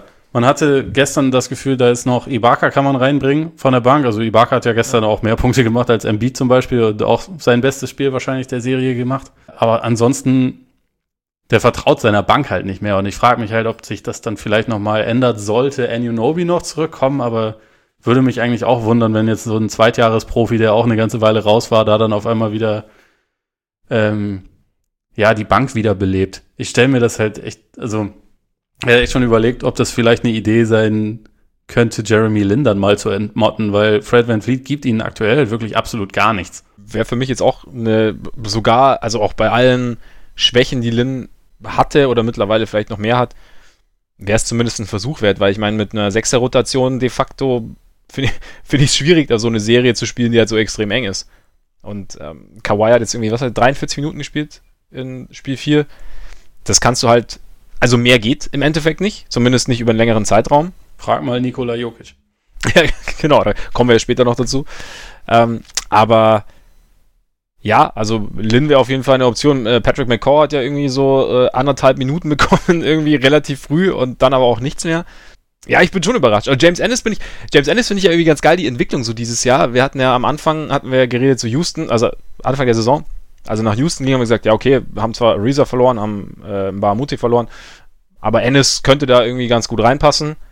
Hat sich dann auch so ein bisschen verselbstständigt, dass dann irgendwann so Mitte der Saison jeder das Gefühl hatte, James Ennis kann überhaupt kein Basketball spielen. Ja. Und als er dann nach Philly kam, war auch so, ja, okay, ist ja ganz nett, aber was, wie, was willst du mit James Ennis? Ja, der bringt den gar nichts. Und jetzt bringt ihn relativ viel, finde ich. Also er bringt ihn so eine halbwegs solide Option von draußen, bringt ihnen Shooting, bringt ihnen, also Off Offensiv-Rebounding, finde ich da, das macht er, macht er sehr, sehr gut. Ja, so ein, zwei von der Bank brauchst du halt irgendwie, die dir, die dir irgendwas geben. Ja, ich habe ich hab da auch in der Serie teilweise zumindest das Gefühl, dass Brad Brown da ein bisschen flexibler denkt und vielleicht ein mhm. kleines bisschen mutiger ist, was das irgendwie einerseits, wenn es darum geht, die Matchups durcheinander zu wirbeln, also sei es jetzt mit dann Embiid auf Siakam oder Simmons auf Leonard, was auch, also muss man mal hervorheben, Simmons spielt zwar offensiv eine absolut unauffällige und miese Serie, aber defensiv ist das, finde ich, schon sehr gut, was er macht. Aber da, dass halt Brown zum Beispiel auch mal dann jemand wie Greg Monroe, mit dem eigentlich niemand gerechnet hat, irgendwie nochmal rausbringt ja. oder auch tatsächlich Minuten findet, wo man den auch spielen kann und wo er auch irgendwie einen Beitrag leisten kann. Das ist halt bei so einem dünnen Team ja, schon irgendwie wichtig. Und da hat mir Brad Brown grundsätzlich in dieser Serie bisher ganz gut gefallen. Also, dass er da ja irgendwie auch eher mal was ausprobiert, mhm. gefühlt, als, als Nurse. Ich finde sowieso, weil Brad Brown wurde ja auch schon ordentlich angezweifelt. So in den letzten Monaten immer mal wieder hat man so, ja, so den Eindruck, wurde der Eindruck vermittelt, als, als könne er irgendwie nicht so den, alles aus diesem Team rausholen, als, als wäre gar nicht so dieser, wie soll man sagen, nicht innovative, aber gut denkende Coach, der irgendwie auf gute Lösungen kommt und als sollten vielleicht die Sixers sich umorientieren und ich finde, also die Anpassungen nach Spiel 1 haben irgendwie alle gefruchtet, auch so dieses Ding, dann die Anpassungen nicht komplett durchzuziehen, sondern so ein bisschen, bisschen abzuwechseln und dann, wie du sagst, also auch halt so Spieler wie Greg Monroe irgendwie rauszubringen und denen irgendwie Minuten zu geben und damit den, den, den Raptors immer wieder andere Probleme irgendwie vor die, vor die Beine zu stellen und da finde ich, hat er echt einen relativ, relativ guten Job gemacht eigentlich. Und Jimmy Butler spielt eine ziemlich gute Serie. Absolut. Bisher über die Serie der beste Spieler des Sixers. Ja. Und äh, auch äh, großer Star äh, der NBA Wired Fraktion. Ja, ja, das, das, das hatte ich mir auch als äh, Notiz tatsächlich dazu ja. geschrieben. Das, das will ich häufiger haben, aber auch gern mal unzensiert. Also einfach mal so live während dem Spiel, dass man das halt die ganze Zeit mithören kann. Das, das wäre, glaube ich, schon ganz interessant. Das wäre das wär sehr interessant. Also gerade bei Butler, glaube ich. Aber ich das war mal, weil oft ist Wired ja eher so, come on, White, keep going. Ja. Und so. Und bei Butler war es so Guys, richtig. keep fighting. Ja. That's why you shoot it, fand ich schon ziemlich geil. Ja. Weil, weil auch, ich finde auch diese, wie er dann erst seinen Mundschutz natürlich rausnehmen muss und dann rüberschreit. Also ja. Oder auch der Dank natürlich war auch sensationell mit seinem Ausbruch dann. War, ja, da, da, da, muss ich auch lachen. Also James Butler. James äh, ja, genau. In dieser Serie sieht man irgendwie, warum man mit dem, ja, mit der Nerverei, die teilweise von ihm ausgeht, dann irgendwie auch leben kann, weil er halt einfach nach wie vor schon ein ziemlich guter Basketballer ist. Auch Absolut. wenn er ich mag ja grundsätzlich diesen Begriff von wegen Two-Way-Player nicht so gerne, weil also letztendlich müssen sie sowieso alle auf beiden Seiten spielen und letztendlich sagt man damit ja nur so, wenn, wenn jemand einer der besten Two-Way-Player ist, dann heißt man, heißt es doch in Wirklichkeit einfach nur, dass es einer der besten Spieler und nichts anderes. Mhm. Aber naja, da, da ist halt, er wurde da ja immer so als Paradebeispiel gesehen und ich glaube mittlerweile, oder also gerade jetzt bei den Sixers in dieser Serie habe ich den Eindruck, dass das mehr denn je so ist, dass er mittlerweile offensiv wertvoller ist als defensiver. Einfach, also auch, auch rollenbedingt. Also ich meine, er ist jetzt häufig dann der de facto Point Guard, weil Simmons irgendwie offensiv dann teilweise gar keine Rolle mehr spielt oder halt nur noch da im, im Dunker-Spot rumsteht. Mhm. Aber da sieht man halt auch irgendwie diese Vielse Vielseitigkeit. Ne? Also er kann schon einfach viel. Und er ist jetzt kein elitärer Playmaker, aber er ist ganz gut darin. Ähm, er ist auch kein elitärer Schütze, aber er kann sich halt schon seine Würfe erarbeiten und er hat halt, ja, also so eine Mentalität, die halt die, die Sixers auch brauchen, selbst wenn sie, selbst wenn er wahrscheinlich ihnen teilweise mit seiner Art auch auf die Nerven geht, so wie er das halt irgendwie bei den anderen Teams, die er hatte, irgendwann auch immer geschafft hat. Aber in den Playoffs, in engen Spielen, willst halt so einen wahrscheinlich haben. Und ich glaube auch irgendwie, dass, also ich hatte immer so den Eindruck, wenn du so die Interaktion siehst, wenn du siehst ja jetzt nicht viel, aber dass sich das so bei den Sixers ganz gut eingependelt hat.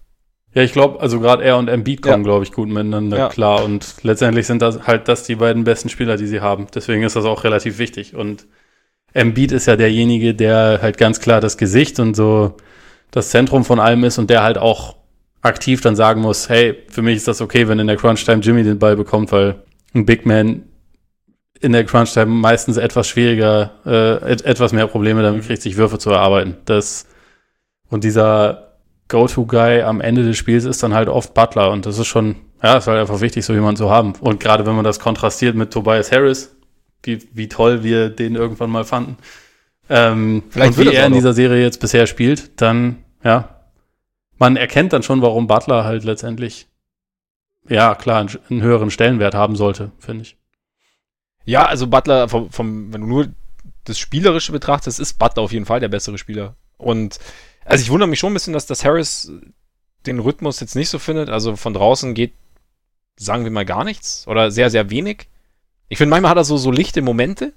Ähm, aber ja, er ist jetzt noch nicht so, so diese zweite, dritte, vierte Kraft, die sich, glaube ich, so vorgestellt haben. Und, äh, ja, auch, ich glaube, zwei von 13 waren es im vierten Spiel. Ja, war jetzt. Also von der Dreierlinie. Und sie waren uns teilweise sehr offene Dreier. Also ja. Das, das kommt ja noch irgendwie dazu, auch aus der Ecke irgendwie, wo es dann irgendwie fallen sollte. Ja, da macht Butler auf jeden Fall den besseren Eindruck. Ist natürlich, ja, werden wir dann wahrscheinlich nochmal drüber sprechen, sollten die Sixers irgendwann ausscheiden oder dann halt Meister werden, ob sie ähm, Butler oder Harris verlängern sollten oder was dann da am geschicktesten ist. Ich, ja, basketballerisch klar würde ich zu Butler tendieren, stand jetzt. Aber was du, was ich noch sagen wollte, weil du gesagt hast, er ist wahrscheinlich offensiv wertvoller. Also ich glaube in der Serie auf jeden Fall. Einfach weil für ihn das defensive Matchup auch einfach nicht so wahnsinnig gut ist. Also im Endeffekt kann er sich ja nur richtig, könnte er sich gegen Siakam oder halt Kawhi in Szene setzen und da ist er einfach zu kurz. Ja, wobei ich, also ich finde, dass äh, seitdem er mehr gegen Lowry spielt, ist er schon defensiv auch mehr, also ich meine, in Spiel 1 haben wir, war das ja klar zu sehen, dass halt das Matchup gegen Kawhi so einfach nicht funktioniert, ja. also dass das nicht geht. So gegen Lowry macht er, finde ich, überwiegend schon einen ganz guten Job, aber er ist jetzt, ich meine, wir waren äh, zu zweit mal in Chicago bei einem Spiel, damals oh ja. Bulls, Bulls gegen Heat. Ein Traum wo er ja wirklich fast das ganze Spiel LeBron verteidigt hat und der jetzt auch körperlich natürlich irgendwie deutlich größer und deutlich schwerer ist als er. Und da auf brutalste da war das halt Weise. ganz klar Chefsache und ich meine, das ist jetzt halt nicht mehr so. Also da ist Simmons einfach die bessere Option defensiv. Ja. Aber von diesem Stil äh, mit Ablauf der regulären Spielzeit, äh, da, da kriege ich heute noch ein breites Grinsen im Gesicht, wenn ich daran denke. Ja. Kann ich mir vorstellen. Wir, wir, wir wollten, ich habe ja auch versucht, den, äh, ihm einen neuen Spitznamen zu verpassen, dann im äh, Interview danach, aber den wollte er nicht annehmen. Jimmy Sleeves hat ihm nicht gefallen. Kann Weil, ich auch verstehen. Jimmy Buckets klingt schon besser. Ja, aber nach, ich glaube, das war, ich glaube, Jimmy Sleeves war sogar deine Idee. Ich hatte dann nur die Idee, es ihm halt, ihn halt zu fragen, ob er Jimmy Sleeves gut findet. Weil ja LeBron sich, glaube ich, drei Tage vorher über die Sleeves von Adidas beschwert hat, weil er da irgendwie ein schlechtes Shooting-Game hatte oder so. Oder eine Woche vorher. Stimmt. Stimmt. Das glaub, ist, siehst du, das ist mir schon entfallen. Ja, ich glaube, es war, ja, keine Ahnung, ich glaube, das Modespiel war es egal. Er hat auf jeden Fall, hat gesagt, er fühlt sich da irgendwie eingeengt und deswegen Jimmy Sleeves, aber äh, Jimmy Buckets hat ihn nicht angenommen. Schade eigentlich. Ja. Was mir irgendwie bei den Sixers jetzt immer wieder auf, also, oder vor allem gerade bei Embiid, kann der sich irgendwann mal darum kümmern, dass er sich halt irgendwie vernünftig ernährt oder dass der, also ich meine, dass er mit Knochen seine Probleme hatte und mit dem Knie ja. und mit dem Rücken und so, das kann ich ja noch verstehen. Das ist ja physisch, das passiert ja, aber dass er innerhalb von irgendwie zwei Wochen einmal irgendwie, keine Ahnung, was er jetzt hatte, irgendwie grippemäßig äh, angenockt ist, dann einmal Scheißerei hat. Also, also das, letztendlich hat man doch auch ein, ein, kleines bisschen Kontrolle darüber, also was man isst und wie man sich. Ich weiß nicht, ob der mit nassen Haaren rausgeht, wenn es kalt ist oder, oder was, das was das wahrscheinlich Problem sein. ist. Aber ja, weil Mutti ist nicht da, um zu sagen, Joel, die Mütze. Also mal ohne Scheiß, das kann doch nicht der Ernst sein. Und das ist irgendwie, also bei den Sixers hat man eh das Gefühl, dass, dass sowas irgendwie unverhältnismäßig oft passiert, dass da irgendjemand dann auf herkömmliche Art und Weise krank wird oder irgendwelche, irgendwelche komischen Geschichten hat. Warum ja, krank kann ja mal passieren, oder? Also ich meine, so eine, so eine Erkältung hast du ja mal schnell eingefangen auch. Ja, natürlich kann da das muss, mal passieren. Da muss, Wobei da das ja eigentlich seltener passiert, wenn man halt sehr viel Sport macht. Was diese Dudes ja durchaus tun. Ja, aber da muss, da muss nur ein kranker Fan da sein, also krank im Sinne von erkälteter Fan da sein. Einmal in die Richtung rotzen. Und ihm die Hand hinhalten, nachdem er reingerotzt hat, so, zum Abklatschen, weißt du?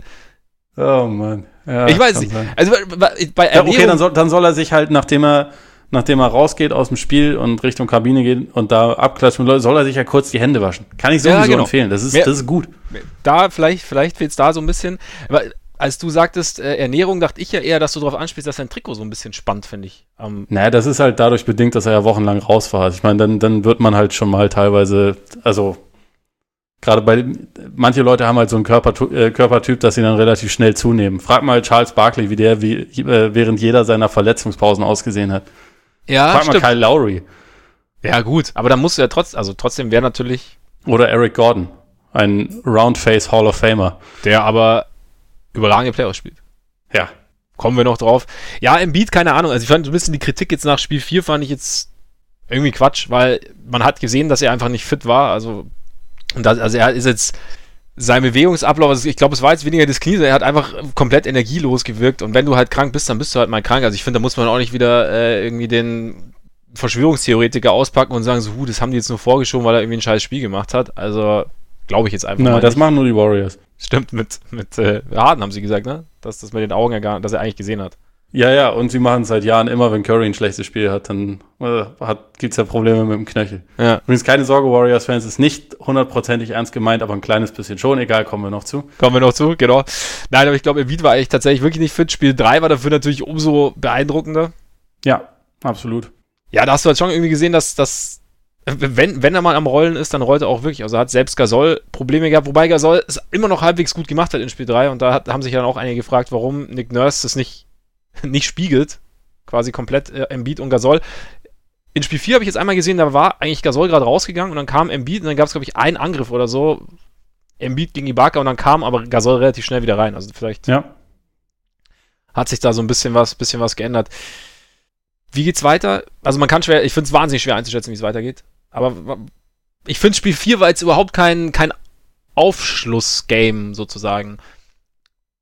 Genauso, also weißt du, es war kein, kein Spiel, wo du sagst, also oder zum Sagen, wo, aus, aus dem ich jetzt irgendwie gez- gezogen habe, okay, das in die Richtung sollte es jetzt da gehen und in die Richtung sollte es da gehen. Sondern es war einfach ein Spiel, finde ich, das, in dem beide relativ viele Fehler gemacht haben. Ja. Selbst Kawhi, der natürlich mit großem Abstand der beste Mann auf dem Court war, hat viele Turnover drin gehabt. Sieben, glaube ich, waren es am Ende. Ne? Ja. Und da ist, das ist vielleicht das Einzige, dass man sagt, dass, dass die Sixers ihn vielleicht noch mehr doppeln sollen, weil das sollten, keine Ahnung, oder vielleicht auch werden, weil- das vielleicht eine seiner größeren oder sei, vielleicht seine größte Schwäche offensiv momentan ist, einfach, dass er da noch nicht so die, die schnelle Lösung findet, vielleicht. Und Seine zumal, einzigen Schwachstellen sind Passing Game und Persönlichkeit. ja, wobei so eine so eine un, unlesbare Persönlichkeit ist ja auch interessant irgendwie. Ja, ne? an, an sich, ich, ich fand es auch unfassbar lustig, wie er gestern nach dem Spiel irgendwie so drauf angesprochen wurde, dass es so aussieht, als würde er gar nicht schwitzen, während er halt irgendwie einen brutalen Wurf nach dem anderen trifft und er dann meint, das ist nicht fair gegenüber den Sixers. Ich habe schon geschwitzt. Ja. weil er dabei auch es- keine Miene verzieht, Ja. weil er sicherlich auch nicht fand, dass das eine lustige Antwort ist. Aber ich fand es schon ziemlich lustig. Ja. Ja, aber vielleicht wird das irgendwie doch, also vielleicht wäre die Sixers da so ein bisschen mehr. Also ich meine, es ist ja auch tendenziell in der Serie jetzt nicht so schlecht, wenn der Ball nicht in Kawhis Händen ist, also aus Sixers Sicht. Ja, ja, also meiner Meinung nach ist das defensiv weiterhin das Mittel, was sie so viel wie möglich versuchen sollten auszuspielen. Also, dass sie den Ball aus seinen Händen bekommen, weil der wirft aktuell halt einfach nicht daneben. Aber und also vor allem egal welche Art von Wurf und egal welche Defense, wenn er Mhm. hochsteigt und wirft, dann habe ich immer das Gefühl, der geht rein. Und wenn er, wenn er mal verwirft, hat man das Gefühl, das liegt am Ball und nicht an ihm, Ja. weil man, weil er irgendwie so, so krass diese Killer-Mentalität ausstrahlt. Ja. Von daher, es, es muss weiter, glaube ich, der Ansatz sein, dass man den Ball halt aus seinen Händen rausbekommt. Und ein Lowry, ein Gasol, ein Danny Green, ein Siakam dazu zwingt, einen zu schlagen. Weil da lebe ich lieber mit den Wahrscheinlichkeiten. Wobei vielleicht sind die Raptors natürlich zu Hause, dann wieder können sie ein bisschen mehr aufs Tempo drücken. Sind ein bisschen, haben sie ein bisschen mehr Selbstbewusstsein. Ja, Selbstbewusstsein und die Raptors, das will ich eigentlich nicht, Es ist- äh, nicht in es- Zusammenhang Es, pa bringen. es Ich passt glaube- selten zusammen in den letzten Jahren. Übrigens, aber trotzdem noch ganz kurz, können wir ganz JJ Reddicks Würfen kurz huldigen, weil dieser ähm, seitlich eingesprungene Dreier aus der Ecke, Das ist so ein absurder Wurf. Also- Wenn man einmal versucht hat, den selbst zu machen, Ja. dann weiß man das sofort. Das ist, das ist athletisch sowas von unfassbar, was er da immer wirft. Und er wirft ja, er wirft ja mittlerweile so regelmäßig, er ist fast sein Go-To-Wurf geworden, auch so, also nicht mal unbedingt aus der Ecke, aber wie oft er einfach irgendwie zur Seite springt Ja. und dann aber die also auch immer, ich meine, das ist ja eins deren Lieblingsplays, dieses Dribble Handoff halt mit, mit Embiid, wo dann Reddicks Mann so ein bisschen in Beat noch reinkracht Ja. und er währenddessen ihm, ihm den Ball übergibt und er halt sofort hochsteigt. Ja. Er springt immer seitwärts. Ja. Das ist so, das ist so verdammt schwer. Das ist echt Das krass. ist echt krass. Und, halt- und er steht aber trotzdem irgendwie gerade in der Luft. Also sein Körper ist irgendwie komplett stockgerade und der Wurf geht, der will ihn halt auch so schnell los. Also das, ich bin sehr beeindruckt von JJ Reddick. Zu Recht. Bin ich auch. Aber ja, Tendenz in der Serie äh, meiner Meinung nach ist äh, die entscheidende Figur Embiid. Wenn Embiid normal, also Normalform erreicht, dann gewinnen die Sixers die Serie, weil ich glaube, dann sind sie besser. Tatsächlich. Und Kawhi muss sie, ne, also nicht, dass man es ihm nicht zutrauen könnte, aber Kawhi muss sie in sehr großer Hinsicht halt alleine schlagen und das also es ist definitiv möglich, dass er das noch in zwei von drei verbleibenden Spielen schafft, aber ja, ich weiß nicht, wenn Embiid halt eher wie in Spiel 3 statt wie in Spiel 4 spielt, dann ist er die, die Lücke zwischen beiden immer noch da, aber sie ist nicht ganz so eklatant wie gestern. Und dann, ja, dann sehe ich bei den Sixers irgendwie doch ein bisschen mehr Selbstvertrauen und ein bisschen mehr, bisschen mehr verschiedene Waffen, auch wenn auch von, von einem Tobias Harris mehr kommen muss zum Beispiel, aber Was aber auch passieren kann, natürlich. was passieren kann, ja. Ich meine, sonst werden die Raptors ihn nächstes Jahr signen, weil sie dann denken, du in den Playoffs. Genau, genau so Leute wie dich suchen Ja, wir. genau, so, so, so läuft das bei Wir, wir uns. brauchen einen Kawhi-Ersatz. Der Ja. ist jetzt bei den Clippers. Ja, das, das, ist natürlich die nächste Story, wie es da weitergeht, aber das, äh, das kommt später. Ja, für mich sieht es momentan auch so aus, als haben die Sixers, oder hätten die Sixers da irgendwie ihre Vorteile und hätten, ja, seien jetzt irgendwie das bessere Team. Ich finde es immer noch krass, dass wir vor einer, das vor einer Woche ganz anders aussah. Und zwar ganz anders, also wirklich 180 ja. Grad anders. Ja, ich bin mal gespannt, ob es dabei bleibt. Sind die Bucks auch das bessere Team? Wenn sie ihre Würfe treffen, ja. Gut. Und die Warriors? äh, nee, ähm, in der Serie ist es, finde ich, einfach wirklich zu einem sehr großen Anteil davon abhängig und das habe ich vorher irgendwie auch schon gesagt und mir gedacht, es ist, es ist sehr davon abhängig, wie die ähm, Rollenspieler auf beiden Seiten oder also die Spieler, die jetzt nicht Janis sind, äh, ihre Würfe treffen. Und in Spiel 1 haben die Celtics absolut überdurchschnittlich gut getroffen. In Spiel 2 haben sie nichts getroffen, während bei den Bucks halt sehr viel mehr ging. Also das waren beides Blowouts. Wobei die Bucks startend mit Spiel 2 auch einfach bessere Wege gefunden haben, wie sie Janis etwas leichter den, das Duell gegen, gegen Horford gestalten. Also zum Beispiel mit mehr Pack and Rolls, mit mehr geht nicht mehr zentral mhm. mit dem Ball hoch, sondern kommt vielleicht eher so ein bisschen seitwärts, um einfach so die, die Winkel noch ein bisschen zu verändern. Das haben sie besser gemacht und in Spiel 3, das war das erste Spiel der Serie, was beide Teams hätten gewinnen können und auch da kam es meiner Meinung nach am Ende wieder auf, auf Shotmaking einerseits an, äh, was bei den Bucks einfach besser war und dann ja, letztendlich auch Disziplin, weil die Celtics haben sich davon mega frustrieren lassen, dass es halt viele Calls gab und dass äh, Janis glaube, 22 Freiwürfe gezogen mhm. hat und haben sich sehr doll darauf fokussiert. Auch Kyrie ist mir da echt auf die Nerven gegangen, der sich immer wieder halt beschwert hat, obwohl insgesamt, glaube ich, waren die Bucks viermal häufiger an der Linie als Boston. Äh, also vier Freiwürfe mehr hatten sie. Das war jetzt nicht so komplett einseitig oder so, überhaupt nicht. Erstens das und ganz kurz, diese Freiwurfthematik oder dieses generell sich jedes Mal beschweren, wenn der Gegner öfter an der Linie wandert. Also natürlich kann dem Ganzen eine Fehlentscheidung zugrunde liegen. Aber es heißt ja nicht jedes Mal, dass, wenn der Gegner auf deine Linie marschiert, dass es auch falsch ist. Korrekt. Also, und wir haben ja irgendwie nach Spiel 1 drüber gesprochen, dass die Celtics sehr physisch gegen Janis spielen. Und sie tun es weiter. Und ich meine, oft waren sie am Arm. Ja. Sehr oft waren sie am Arm. Also ich finde, ich find, du konntest, also du konntest sehr, sehr viele Foulpfiffe konntest du einfach auch so, also konntest du so geben. Und dann sind es halt am Ende, wenn ich halt jedes Mal irgendwie einmal quer rüber lang, wenn der, wenn er zum Korb geht oder jedes Mal irgendwo dranhängen oder jedes Mal irgendwie in ihn reinspringen, dann, ja, dann kriege ich halt einen Pfiff. Vielleicht stimmt nicht jeder Pfiff, aber ich finde so in der, in der Gesamtheit war das jetzt nicht falsch. Das war jetzt nicht so, dass, dass sie, dass die Schiedsrichter Janis aktiv an die Linie geschickt hätten. Ja, ich denke auch. Also gerade wenn, wenn die Linie einigermaßen einheitlich ist, das ist ja, das ist ja eher so das Hauptthema. Ne? Also wenn die Linie einigermaßen äh, auffällig ist, dann kann man sich halt im Laufe des Spiels auch darauf einstellen und dann vielleicht daraus schließen, wie man von jetzt an spielt. Aber wenn man halt immer wieder das Gleiche macht und sich dann darüber äh, wundert, dass das zum gleichen Ergebnis führt, dann ist man ein Idiot. Um äh, Albert Einstein? Nein, das war die Definition von verrückt. Aber egal. Ja. ja. Ne? Man könnte sich selbst wichtiges, wichtiges Zitat. Ja. Und es war korrekt. Ich weiß nicht, ja, also phasenweise hatte ich eh das Gefühl, dass das größere Problem der Celtics ist eher offensiv als defensiv. Also man muss, also man muss ja mit irgendwas leben, wenn man gegen die Bucks spielt. Man lebt entweder damit, dass halt Janis ein, ja, äh, eins gegen eins spielen kann und dann immer zum Korb geht. Du kannst halt nichts machen, oder man versucht viel auszuhelfen. Und die, die Celtics haben meiner Meinung nach eher den richtigen An, äh, Ansatz gewählt, also dass sie halt bisschen mehr von von Lopez, von Mirotic und so oder und vor allem von Bledsoe weggeblieben sind und wenn die ihre Würfe treffen, dann muss man halt damit leben. Es geht dann aber halt immer auch noch wieder so ein bisschen darum, wie, wie diszipliniert man dabei ist, weil teilweise waren sie dann auch einfach zu weit weg und dann hat George Hill seine Phasen, wo er halt irgendwie komplett offen werfen kann. Sollte auch eher nicht passieren, aber ähm, aber ein ziemlich gutes Spiel gemacht, ne? Spiel 3.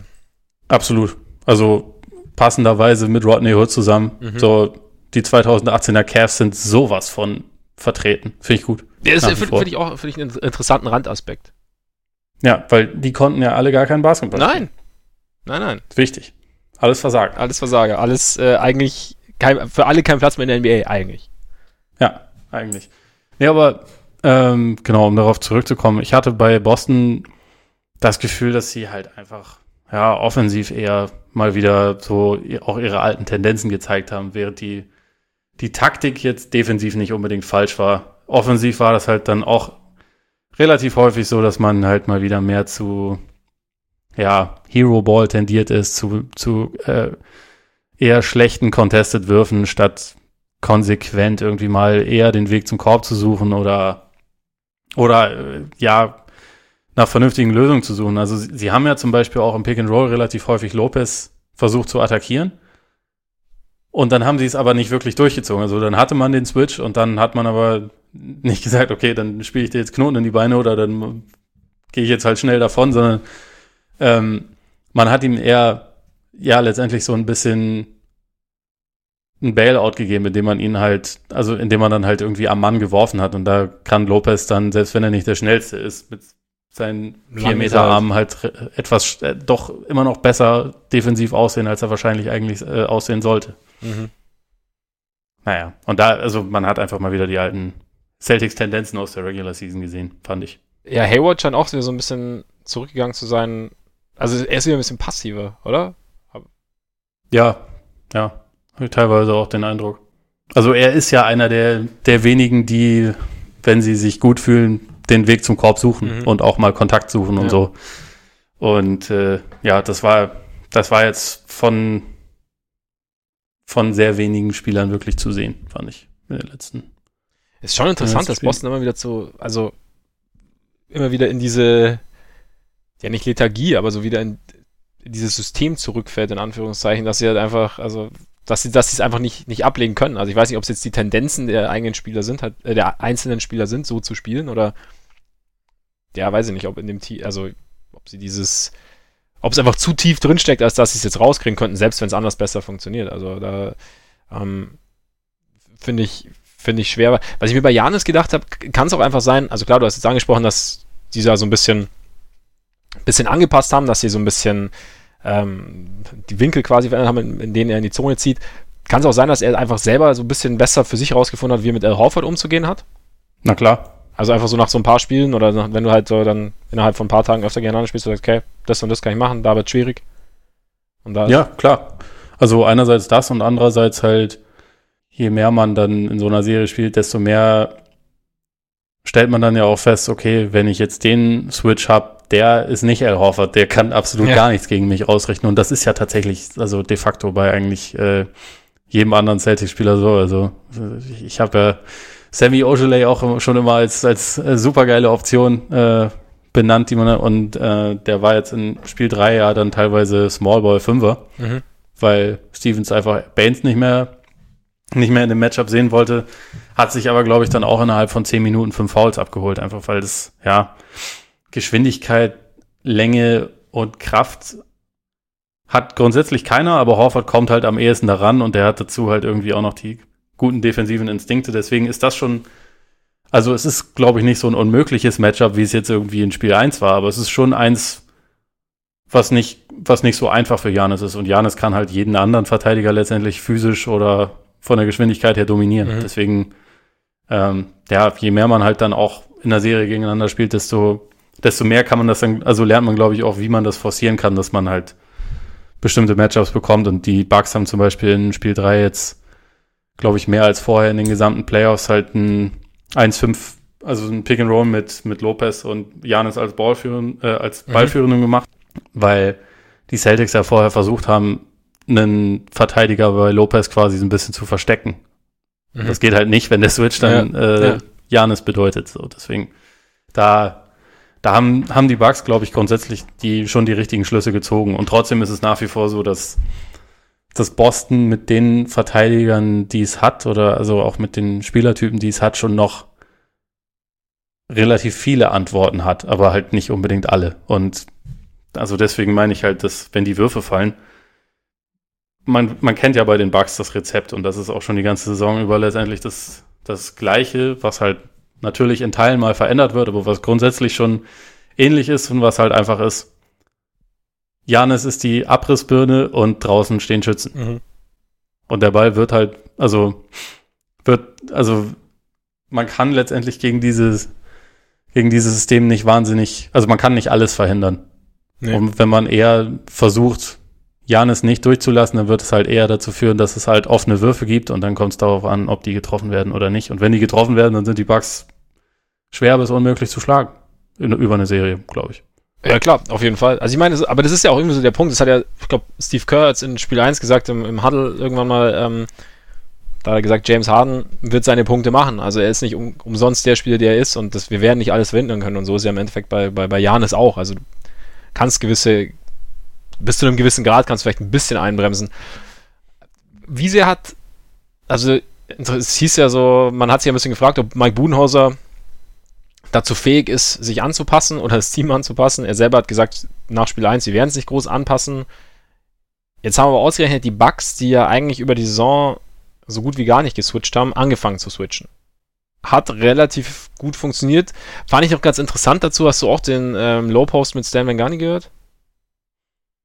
Äh, kann gut sein. Was? Ich höre ich hör zu viele Podcasts. ich bin ich bin mir gerade, ich, doch, ich glaube aber schon. Ja, weil immer, immer letzte Woche war das auf jeden Fall. Und da hat äh, Vengani hat so ein bisschen erklärt, dass du, ich weiß gar nicht, um welches anderes Team es ging, wo er sagt, äh, eigentlich wäre es ja besser, wenn sie nicht mehr switchen würden. Ich glaube, da ging es um Houston oder so. Ich bin, bin mir gar nicht sicher. Genau, ich glaube, es ging um Houston. Und dass das halt wahnsinnig schwierig ist, weil du dann, weil du gewohnt bist, dass sobald ein Pick kommt, dass dann schon dein, dein Mitspieler da ist. Und da diese, diesen, den Switch quasi zu machen im Kopf, zu sagen, okay, ich muss jetzt, ich muss jetzt über den Block gehen, unter den Block gehen oder muss irgendwas machen, der ist wesentlich schwieriger, als zu sagen, okay, ich bleibe jetzt halt einfach bei demjenigen stehen, einfach weil das irgendwie, weiß ich, weil der Weg dahin irgendwie kürzer ist. Und äh, deswegen hat er gesagt, würde es bei den Bugs Sinn ergeben, ähm, zu switchen. Und sie tun es jetzt. Und irgendwie, ist, ist es ein Faktor, dass Boston offensiv wieder mehr Probleme hat? Glaubst du? Oder? Mm, es kann, ja doch, es kann schon sein. Also ich meine, es ist ja nicht so, dass die Celtics diese Tendenz nicht über die ja, reguläre Saison auch schon gegen alle anderen Teams immer und immer wieder angebracht haben. Aber es könnte so ein bisschen mehr also forcieren es kann aber schon, ja, es, es, kann schon dabei geholfen haben, sie so von dem Plan, den sie in Spiel 1 noch ganz gut umgesetzt haben, halt wieder ein bisschen mehr abzubringen. Zumal ja auch, Definitiv. ich meine, fast die ganze Liga switcht ja. Also ich glaube, Milwaukee ja. und vielleicht Orlando noch irgendwie sind vielleicht diejenigen, die jetzt nicht wirklich switchen. Hm, von daher ist das vielleicht ein Faktor. Jetzt kommt Marcus Smart wahrscheinlich, oder kommt zurück für Spiel 4, ne? Wahrscheinlich. Wahrscheinlich. Ja. Ist das ein Gamechanger? Weil da nämlich auch noch was zu, also der, der Podcast mit Vengani finde find ich relativ interessant, weil der da echt so ein paar, Ein also Coaching-Einblicke quasi gibt, weil er sagt, es ist halt wahnsinnig schwer, den Spieler nach mehreren Wochen Pause schnell einzubinden, weil du einfach automatisch eigentlich erstmal was abgibst, weil du, weil er sich selber finden muss und sich im Teamgefüge finden muss. Also Meinst du, dass, dass das Smart direkt einen Impact haben kann, einen positiven? Ja. Also ich sage nicht, dass er jetzt die Serie entscheiden wird, aber das ist ein Typ, der, also ist einerseits der, glaube ich, also ist halt der Leader des Teams, äh, der auch am meisten respektiert wird und der mit großem Abstand beliebteste Spieler in Boston, einfach wegen seiner Spielweise. Und mhm. ähm, Spiel 4 ist ja nun mal zu Hause und ich kann mir bei ihm absolut vorstellen, dass also ich glaube nicht, dass er jetzt in dem Spiel irgendwie 30 Punkte macht, aber ich kann mir vorstellen, dass der halt im ersten Viertel äh, ein oder zwei Offensivfouls annehmen wird, was man von den Celtics bisher ein bisschen zu wenig gesehen hat, weil das ist ja nun mal auch so, wenn man, es macht gegen Janis zwar nicht so wahnsinnig viel Spaß, weil er so schnell und groß und stark ist, aber äh, man kann sich da durchaus auch richtig positionieren und halt dann auch einen Offensivfoul annehmen und das ist ihnen halt jetzt nicht so gut gelungen und Smart ist halt jemand, den ich voll zutraue, dass er das ein oder zweimal schaffen wird im ersten Viertel direkt und sich dann halt irgendwie gleich so eine ja, Euphorie halt irgendwie aufbaut und also ja, und sich dann vielleicht auch offensiv wieder ein bisschen was verselbstständigt, weil, also bei den Celtics, die sind halt einfach, sie verlieren oft ihren Rhythmus offensiv komplett und dann auch mal so, dass es halt über sechs Minuten irgendwie vielleicht ein oder zwei Field Goals gibt und sonst aber eigentlich nichts. Und dann fehlt auch derjenige, der irgendwie dann attackiert und Freiwürfe zieht, um das Ganze irgendwie so ein bisschen am Leben zu erhalten. Und, und Smart ist halt so einer, der halt mit so einzelnen Hustle-Plays, ob das jetzt dann ein Offensivfoul ein angenommenes ist oder ein Offensiv-Rebound, den er eigentlich mit seiner Größe nicht kriegen sollte oder einfach mit einem Stop oder was auch immer, der einfach, ja, so eine Energie reinbringen kann. Und dann, eigentlich hat er eine, eine Verletzung gehabt, wo man normalerweise eher so zwei Monate raus ist. Er war jetzt drei Wochen, glaube ich, raus und ja, keine Ahnung, wie der spielerisch aussehen wird, aber ich traue ihm halt zu, dass er halt diese, diese Kämpfermentalität einfach ein bisschen draufbringt. Und ich glaube, dass die den Celtics schon helfen kann. Wahrscheinlich sogar mehr als Marcus Smart, der Spieler. Also, Mhm, also eher so eine, so eine Außer man würde jetzt davon ausgehen, dass er bei 100% ist, aber das glaube ich jetzt nicht. Mhm. Kann ich mir nicht vorstellen. Sonst wäre es natürlich auch noch ganz nett, wenn er jetzt noch Middleton an die Kette legen würde, der Celtics-Fans schon wieder in den Wahnsinn treibt, wie, wie das dazu. halt sein Ding ist. Ja, ja. Aber ja, wie gesagt, ich glaube eigentlich fast, dass diese, dieses, dieser Faktor Mentalität fast wichtiger ist. Ja, kann natürlich auch sein, dass er, dass er Eric Bledsoe ansteckt dann. Und der auf einmal. Kann natürlich auch sein. Wobei, er hat es ja in, in Spiel 2 hat er recht gut attackiert, hat er irgendwie auch relativ solide gespielt und dann mit, mit, der, mit dem Wechsel nach Boston ist es wieder schwieriger geworden. Da, ja. da habe ich jetzt auch was ganz Interessantes von Malika Andrews gehört, die die die Bugs begleitet, so über die Saison, also Beatwriterin von, von ESPN quasi, eigentlich auch für die Bulls, aber die sind ja, abgesehen von ähm, verheerenden Coaching-Entscheidungen, sind ja relativ uninteressant, meistens. Und die hat mal, also der hat Bledsoe tatsächlich gesagt, dass er einfach immer extrem nervös ist. Also er ist ein sehr, sehr, also er ist vor jedem Spiel sehr, sehr nervös und er hat da echt äh, Probleme, das so ein bisschen in den Griff zu kriegen. Mhm. Und dass er dann auch einfach, also er hat Yoga probiert, Atemübungen probiert und gerade wenn es dann natürlich, und dann ist es natürlich schwieriger, wenn er dann nach Boston kommt, wo er letztes Jahr jetzt nicht die allerbesten Erfahrungen gemacht hat. Und dann, ähm, also das hat er nicht in dem Interview gesagt, das hat sie dann halt so quasi nur in Verbindung gesetzt, aber halt einfach das, ich meine, man kennt es vielleicht selber, wenn man Sport macht. Ich habe das auch, also dass du halt einfach so ein bisschen, du bist nicht, nicht ruhig, also du ruhst nicht in dir und musst dann irgendwie versuchen, dich da irgendwie so reinzukriegen und manchmal klappt es halt besser und manchmal klappt es schlechter. Und das finde ich, finde ich interessant, also es erklärt, finde ich, vieles bei Bledsoe. Wenn er selber auch, also er sagt, er hat es seit der Highschool gehabt, schon immer, dass er einfach, ähm, ja, eher, eher nervös ist vor so einem Spiel und halt nicht nur die normale Nervosität, sondern einfach so ein bisschen nervöser und dann irgendwie halt sich, ja, dann irgendwie seine Balance finden muss während des Spiels und manchmal klappt es halt besser, manchmal schlechter. Finde ich äh, ganz sympathisch, dass er darüber offen spricht. Ja, fand ich auch. Dass er, also gerade gerade im Sport, wenn man so Leute über Sport reden hört, denkt man ja oft, eigentlich müsste jeder Spieler eine komplette Maschine sein und äh, keine Emotionen haben. Genau. Und ja. also die einzigen Emotionen sind Eier und sonst nichts. So, so ist es ja. Eigentlich ganz cool, wenn da auch mal jemand ehrlich drüber redet, weil, also natürlich ist so Nervosität ein Faktor, ist ja letztendlich für jeden Menschen in, äh, in vielen Situationen ein Faktor, außer vielleicht für Kawhi, aber also selbst der wird ja seine Vielleicht ist er krass Ermüdungserscheinungen und solche Geschichten auch haben. Ich meine, sonst müsste man die Load ja nicht managen. Ja, so ist es. Stimmt. Dafür, ich meine, bei, bei, bei den Bucks haben wir auch noch Pat Connaughton, der dann einspringt. Connaughton und äh, George Hill. George das waren die, die äh, heimlichen Helden von Spiel, Spiel 3. Ja. Ich glaube, Malcolm Brocken kommt jetzt noch nicht zurück für Spiel 4, vielleicht Spiel 5 dann wieder zu Hause scheint ja auch schon wieder irgendwie relativ intensiv zu arbeiten mit dem Team. Also schon bei 5 gegen 5 ist er wieder dabei, aber Budenhauser ist ja auch eher, er lässt die Spieler eher reingleiten, als dass er sie reinschmeißt. Von daher, bist du optimistisch? Also ich glaube in der Serie ist schon, die, die Bugs haben, glaube ich, einfach mehr Faktoren, die für sie sprechen. Also es ist, glaube ich, noch nicht, noch nicht endgültig entschieden, aber ich denke, sie, sie werden die Serie wahrscheinlich schon gewinnen. Okay. Ja, komm, danach sind wir schlauer, deswegen bringt es jetzt auch nicht, irgendwie die großen Prognosen abzugeben, weil die sich theoretisch überholt haben können in ein paar Stunden. Von daher gehen wir jetzt. Bis du mal fertig bist mit dem Schneiden, sind die Spiele doch schon durch. Ja, halt Mittwoch, Nachmittag dann. genau das. Wenn die neue Musik eingespielt ist. Ja, äh, genau, genau. Ja, dann kommen wir jetzt zum nächsten Spiel, das kommende Nacht ansteht, beziehungsweise zur nächsten Serie, die auch spielt kommende Nacht. Äh, Rockets gegen Warriors. Da steht es auch 2-1 nur noch für die Warriors, nachdem sie die ersten beiden Spiele gewonnen haben. Ich glaube, waren die Warriors das einzige Team, das die ersten beiden Spiele gewonnen hat, komplett? Ja. Ja, ne? Ähm, Daniel Spiel 3 verloren. Auch eine eher enge Kiste. Overtime. Wild war's. Hast du ja auch schon gesagt, gehört, glaube ich, auch dazu bei den beiden.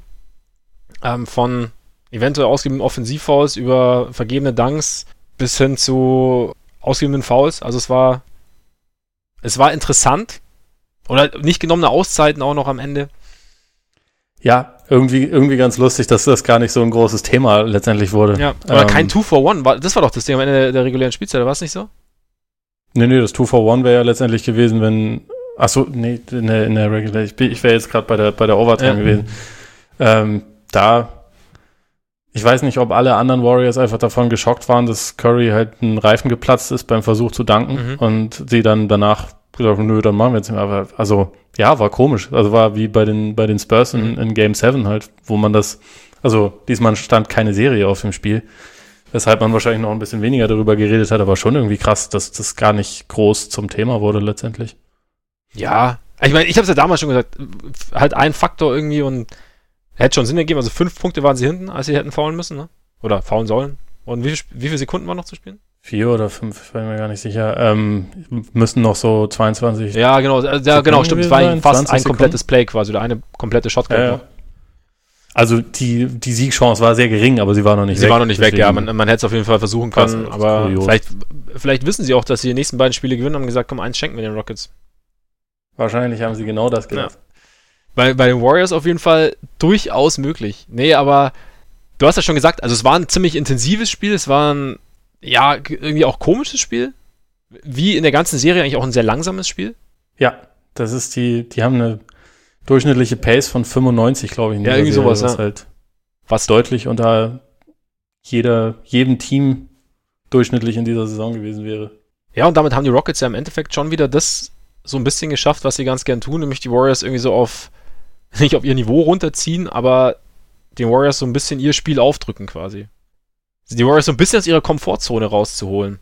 Trotzdem. Ja, und ich, ich finde, man muss das sagen, so mit Ausnahme von ja gut, in, in Spiel 2 war es etwas deutlicher, als das Ergebnis es am Ende gesagt hat, aber letztendlich, vor allem Spiel 1 war ja auch absolut gewinnbar für die Rockets. Ne? Also da haben wir ja, auch ja. darüber geredet, dass sie da eigentlich relativ viele Chancen weggeschmissen haben, auch mit dem Fokus auf die Schiedsrichter und dass sie das Spiel halt schon hätten gewinnen können. Und dann haben wir wahrscheinlich schon wieder eine komplett andere Situation und dann würde man wahrscheinlich ein bisschen mehr auf die Warriors einprügeln, dass sie da am Ende von der Overtime keinen Foul mehr begangen haben und irgendwie versucht haben, noch versucht haben, das Spiel zu gewinnen.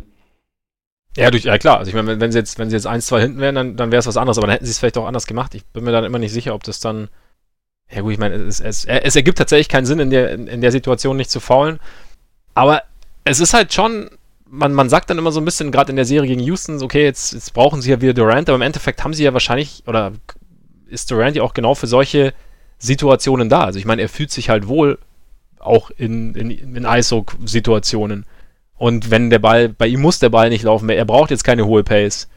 Wohingegen der Rest der Warriors halt für das klassische Spiel halt schon einfach ein bisschen mehr Bewegung braucht, ein bisschen mehr Rennerei und, und damit nehmen quasi, die Rockets können halt, das ist für mich auch so ein Punkt, die Rockets können den Warriors halt nicht alles nehmen. Also sie können ihn halt nee. quasi den, den, den, den Fluss nehmen und das schöne Spiel nehmen, aber sie können ihn halt diese, die, den Durant-Faktor, den sie zwar mit dem Harden-Faktor kontern können, aber den können sie nicht nehmen. Irgendwie. Nee, aber also sie können den Warriors Curry nehmen. Also Wobei das ist aber auch nicht richtig. Also was, was. Ja gut, wenn er auch offene Würfe jetzt nicht trifft, klar. Aber ihn können sie besser aus dem Rhythmus bringen und bei Durant ist halt der Rhythmus scheißegal. Das ist halt, also das meine ja, ich ja, damit. Das ist halt der Unterschied. Man kann den Warriors diese diesen Curry-geführten äh, Basketball oder diese Curry-Identität ein bisschen wegnehmen. Und bei Durant geht das halt einfach nicht. Das stimmt, aber nur wenn du es, wenn, das, deswegen meine ich das auch nicht, nur wenn du es rein auf, auf Currys direkten Output zuspitzt. Dann, also weil, weil der Faktor Curry ja immer noch eine extrem große Rolle spielt, wenn Curry nicht, äh, wenn, wenn Curry, auch wenn Curry nicht den Ball hat, auch wenn es bei Curry selber nicht so wahnsinnig gut läuft. Also es war ja auch, glaube ich, im, in dem Spiel jetzt gab es ja einen größeren Run der Rockets und klar, das, das, sowas kann auch immer reiner Zufall oder halt kann, teilweise reiner Zufall sein, aber es gab auch einen Run der Rockets oder der große Run der Rockets irgendwann im zweiten Viertel, glaube ich, war, als, als Curry nicht auf dem Feld war. Einfach weil, weil das Spiel, das haben wir auch die ganze Saison, weiß ich nicht, wie oft drüber geredet, das Spiel der Rockets halt einfach doch ein anderes ist, wenn er nicht spielt. Auch wenn es bei ihm nicht ja. läuft. Aber du musst ihn halt immer, respektieren musst du ihn immer. Und, und er ist immer in Bewegung und er ist immer irgendwo und zieht immer irgendeine Aufmerksamkeit auf sich. Und du kannst, selbst, selbst bei so einem Spiel kannst du ja nicht sagen, Steffen, wirf ruhig. Passt schon. Nee, das, das stimmt. Aber es ist trotzdem nicht ideal, wenn er letztendlich ein, wie Kyle Lowry mit einem besseren Wurf daherkommt und man sich äh, über seine Plus-Minus-Zahlen freut und auf seinen theoretischen Impact, aber besser ist es, also, wenn er ich meine, ich sage sag ich jetzt auch bewusst überspitzt, ja. aber ich finde es trotzdem schon, also ich finde, wir sollten uns alle wahrscheinlich bei Kevin Durant entschuldigen, weil äh, in diesen Playoffs trägt er die Warriors in fast jedem Spiel, muss man schon sagen. Und dass man, dass es immer noch viele Leute gibt, die der Meinung sind, dass Curry ein besserer Spieler ist, das ist, äh, das können wir begraben. Ja, glaube ich auch. Ähm, ich glaube, nur was, was, mir, was mich bei der Diskussion immer so ein bisschen stört, ist, dass bei, bei Curry ist es immer gleich so fatalistisch. Oder es ist ganz schnell so fatalistisch, so von wegen, ja, ist er, gerade wenn es dann Richtung Playoffs geht, so, er ist ja gar nicht so gut. Und ähm, Das würde ich nie nee, nee, also jetzt, aber das war das, das weiß So, ja, ja, ja, klar, auf jeden Fall. Nee, war jetzt, war, war jetzt gar nicht so auf dich gemünzt oder auf das, was du jetzt gerade gesagt hast, nur so allgemein, so halt gerade, also nach jedem schlechteren Playoff-Spiel von Curry hast du wieder so den, also kommt wieder die alte Diskussion hoch, so, ja, wenn es drauf ankommt, liefert er nicht ab. Und ja, und das stimmt meiner Meinung nach nicht. Nee. Also überhaupt nicht. Also ich glaube auch, diese ganze Debatte wäre wahrscheinlich eine, eine andere oder hätte nicht diese Art von Munition, wenn er halt damals äh, 2015 den Finals MVP ja. bekommen hätte, wo man ihn, ihm den durchaus hätte geben können. Also es gab natürlich auch ein Argument für Andre Iguodala, aber es gab auch viel, relativ viele gute Argumente für Steph Curry und äh, wenn er den Award halt bekommen hätte, dann gäbe es, glaube ich, diese, ja, diese, diese ganze Geschichte etwas weniger. Also man würde, man würde seltener davon hören und dass es letztendlich Humbug ist, ist eigentlich auch klar, glaube ich. Also für alle Leute, die über die letzten Jahre die Warriors haben spielen sehen, was irgendwie fast alle Leute sind, weil die halt jedes Mal bis zum Ende der Saison halt dabei waren und nicht ganz ähm, unspektakulär spielen. Wenn man diese Spiele mehrheitlich sieht und danach daraus schlussfolgert, dass Curry in den Playoffs nie am Start ist, dann braucht man nicht hingucken, also weil dann, dann hat man es offensichtlich einfach nicht gecheckt, aber trotzdem finde ich es schon, also bisher in dieser Serie muss man ihn ganz klar kritisieren. Und im kritisieren Laufe der Playoffs auch, auf jeden Fall. war halt äh, das erste Spiel gegen die Clippers natürlich brutal, aber ansonsten war es jetzt gemessen an seinen Standards halt einfach nicht besser oder nicht gut und nicht, also vor allem auch deutlich schlechter als in der Regular Season. Das und das kann man dann für dieses Jahr, glaube ich, schon festhalten. Nee, genau, das, das ist auch absolut legitim. Also es soll jetzt auch nicht heißen, dass man jetzt keine Kritik üben kann, nur halt die Kritik quasi auf den, auf den Kern irgendwie beschränken und halt eben dann auf diese Playoffs oder auf eigene oder auf einzelne Spiele dann. Wobei, ich, ich finde die Zahlen für die Playoffs, ich habe da nämlich auch mal gedacht, also ich auch so den Eindruck hatte, die Playoffs sind jetzt nicht so nicht so berauschend und sie sind jetzt, also er macht jetzt nur, also nur in Anführungszeichen 22,6 Punkte, ähm, trifft aber trotzdem irgendwie 44,5 oder 44,6 Prozent aus dem Feld, 40 Prozent von draußen, 94 Prozent Freiwürfe, äh, holt 5,9 Rebounds, verteilt 4,9 Assists. Das ist schon okay. Ja, klar. Also, also gegen die Raketen sind es halt ein bisschen andere Zahlen. Ja, das stimmt, das stimmt. Also es da sind es äh, 18, 4 und 4 und halt äh, 35 Prozent aus dem Feld und 25 von der Dreierlinie. Das ist schon. Wobei halt natürlich. Das ist schon schlecht. Wobei natürlich auch der Stinker da jetzt am, am, am Samstag da äh, ziemlich runterzieht. Na klar. Bei nur drei Spielen, da, da müffelt der natürlich ja. noch wesentlich intensiver. Das ist, das ist klar. Und also, auch wenn ich ihn jetzt gerade äh, kritisiert habe, ich bin mir bei ihm eigentlich auch ziemlich sicher, dass wir äh, relativ bald dann ein Spiel sehen, wo er halt durchbricht. Aber Sah bei ja, was ich damit eigentlich vor allem her hervorheben wollte, da war, dass äh, wenn es Kevin Durant halt nicht gäbe, dann wären die Rockets halt mit 0-3 hinten in der Serie, weil er, finde ich, der einzige richtig, also abgesehen jetzt von Igodala und Raymond, die auch beide sehr gute Serien spielen, meiner Meinung nach, ist halt Durant schon ganz, ganz klar der Faktor und halt die Offense. Ja, absolut. Also äh, Durant ist der beste Spieler der Serie. Jetzt in Spiel 3 musste sich den Titel mit Harden teilen für das Spiel, wobei Harden tatsächlich dann da auch nochmal, ja, am Ende irgendwie nochmal mehr abgeliefert hat. Auch wieder. Ja, in der Overtime hat er, hat er nochmal sehr krass eine Schippe draufgelegt. Ja, ja. und äh, finde ich auch, freut mich auch bei Harden, weil da sagt man auch immer so, also da hat man auch Futter, dass der in Playoffs öfter mal daneben gelegen hat in dem, was er getan hat, aber ich meine, er liefert dann schon. Die sind einfach alle zu gut, als dass sie permanent nicht liefern würden. Ja. Wir müssen nicht so tun, als wären das einfach alles Pfeifen und sie könnten, das ist, das ist dann, glaube ich, manchmal auch so ein bisschen persönliche Präferenz, wenn man dann ja, natürlich. in so eine Richtung driftet. Und also Harden am Ende war, war schon überragend. Also auch wenn, klar, dieses Ding mit, wo er in Draymond reinläuft, einen sehr schweren Floater trifft, muss man sagen. Hm. Aber halt Draymond schon auch relativ gut steht, ne, in dem Moment. Ja, ja, also auch äh, laut Last Minute, äh, Last Two Minute Report von der NBA war das ja auch äh, ein Call, den sie übersehen ja. haben. Und ich meine, sicherlich gab es vorher auch. Ist aber auch okay. Ist, ist okay. Wie gesagt, es gleicht sich ja Eben, genau. Es ne? gab sicherlich vorher Entscheidungen pro Warriors. Spiel 1 zum Beispiel. Ja. Gab es ein paar. Eben. Strittige Szenen. Genau. Von daher, alles gut. Genau, also eben. Also da, es, da sieht man auch wieder, es bringt nichts, sich permanent an den Schiedsrichtern aufzuhängen, weil ne, es ist ein, ein Geben und Nehmen sozusagen. Interessant ist halt, in dem Spiel, also A fand ich die, die äh, Dreier-Diskrepanz und zwar, sie haben beide relativ ähnlich getroffen, also die äh, Warriors 42,4%, die Rockets 42,9%.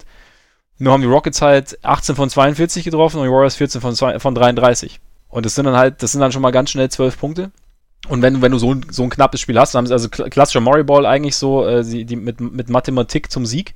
Einfach öfter draufhalten, dann triffst du halt auch öfter, wenn es nicht ganz so verheerend läuft wie letztes Jahr in Spiel 7. Und Rebounding war halt auch extrem, ne?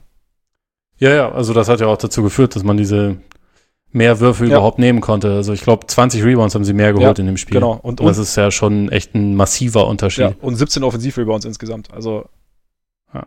gerade Nene da natürlich auch ein ziemlich großer Faktor. Und Tucker.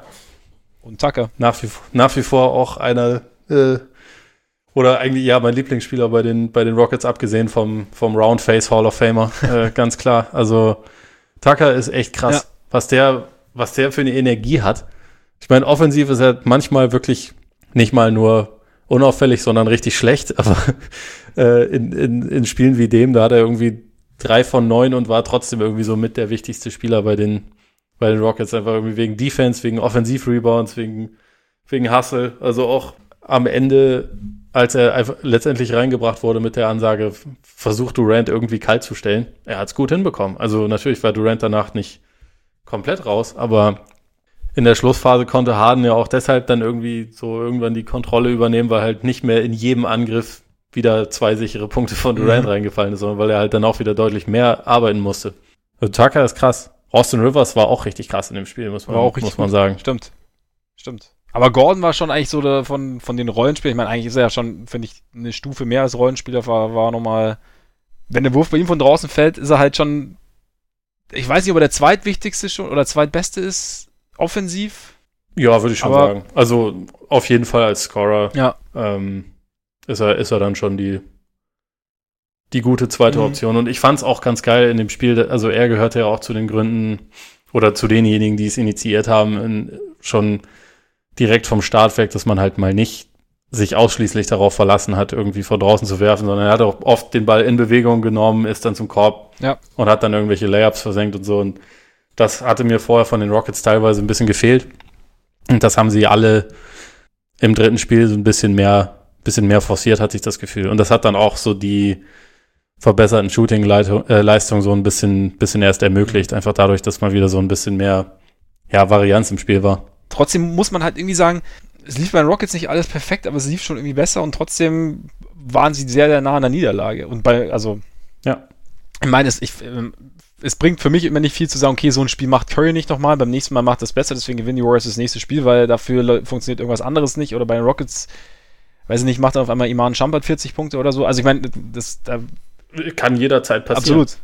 Ähm, und, aber es gibt halt, die Argumentation finde ich immer relativ schwierig. Trotzdem, also aber was man, was ich finde schon, was ich so ein bisschen mitnehme, ist einfach, ich sehe die Gefahr für die Warriors noch nicht extrem angestiegen, dass sie, dass sie die Runde nicht überstehen.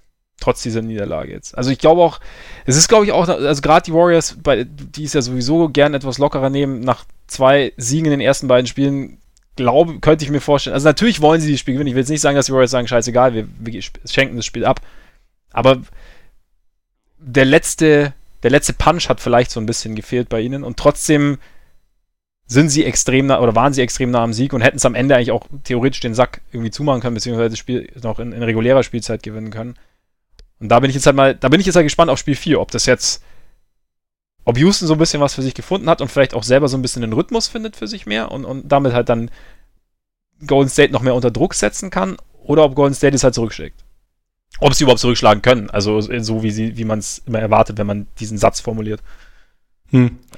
Ja, ich bin an sich auch bei dir. Also ich glaube, äh, hatte ich ja auch nach Spiel 1 schon gesagt, wenn sie, ich glaube, sie hätten eins aus, aus Auckland halt klauen müssen mhm. von den ersten beiden, damit dann, äh, ich, ich finde auch, man sieht schon in der Serie, dass die beiden Teams nicht so weit voneinander weg sind und dass dass man erkennen kann, wie die Rockets mit, mit vielen einzelnen Dingen, die irgendwie richtig für ja. sie laufen, diese Serie sogar gewinnen könnten. Aber ich glaube nicht, dass es in dieser Serie noch passiert. Also wahrscheinlich ist es so, wenn, wenn man die beiden Teams zehnmal eine Serie gegeneinander spielen lässt, eine Best of Seven Serie, dann gewinnen die, die Warriors wahrscheinlich ja, sieben davon oder so. Mhm.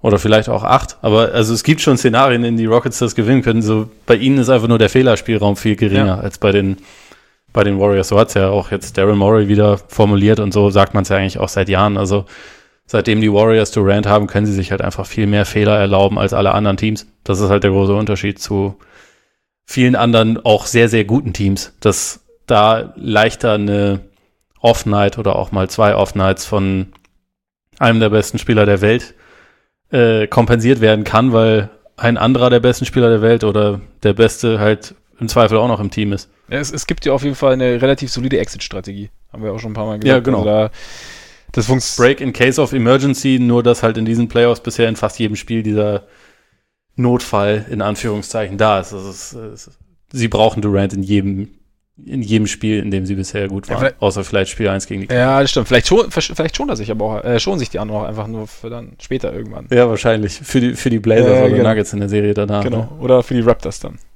Ja, oder für nächste Saison, wenn Durant nicht mehr da ist. Genau, das ist, das ist ein smarter Move. Er soll sich, er soll sich jetzt, das ist ganz smart. Jetzt, jetzt runterspielen, weißt du? Und dann ja. nächstes Jahr geht, dann kommt er kaputt dann in New York, LA, wo auch immer an. Und dann.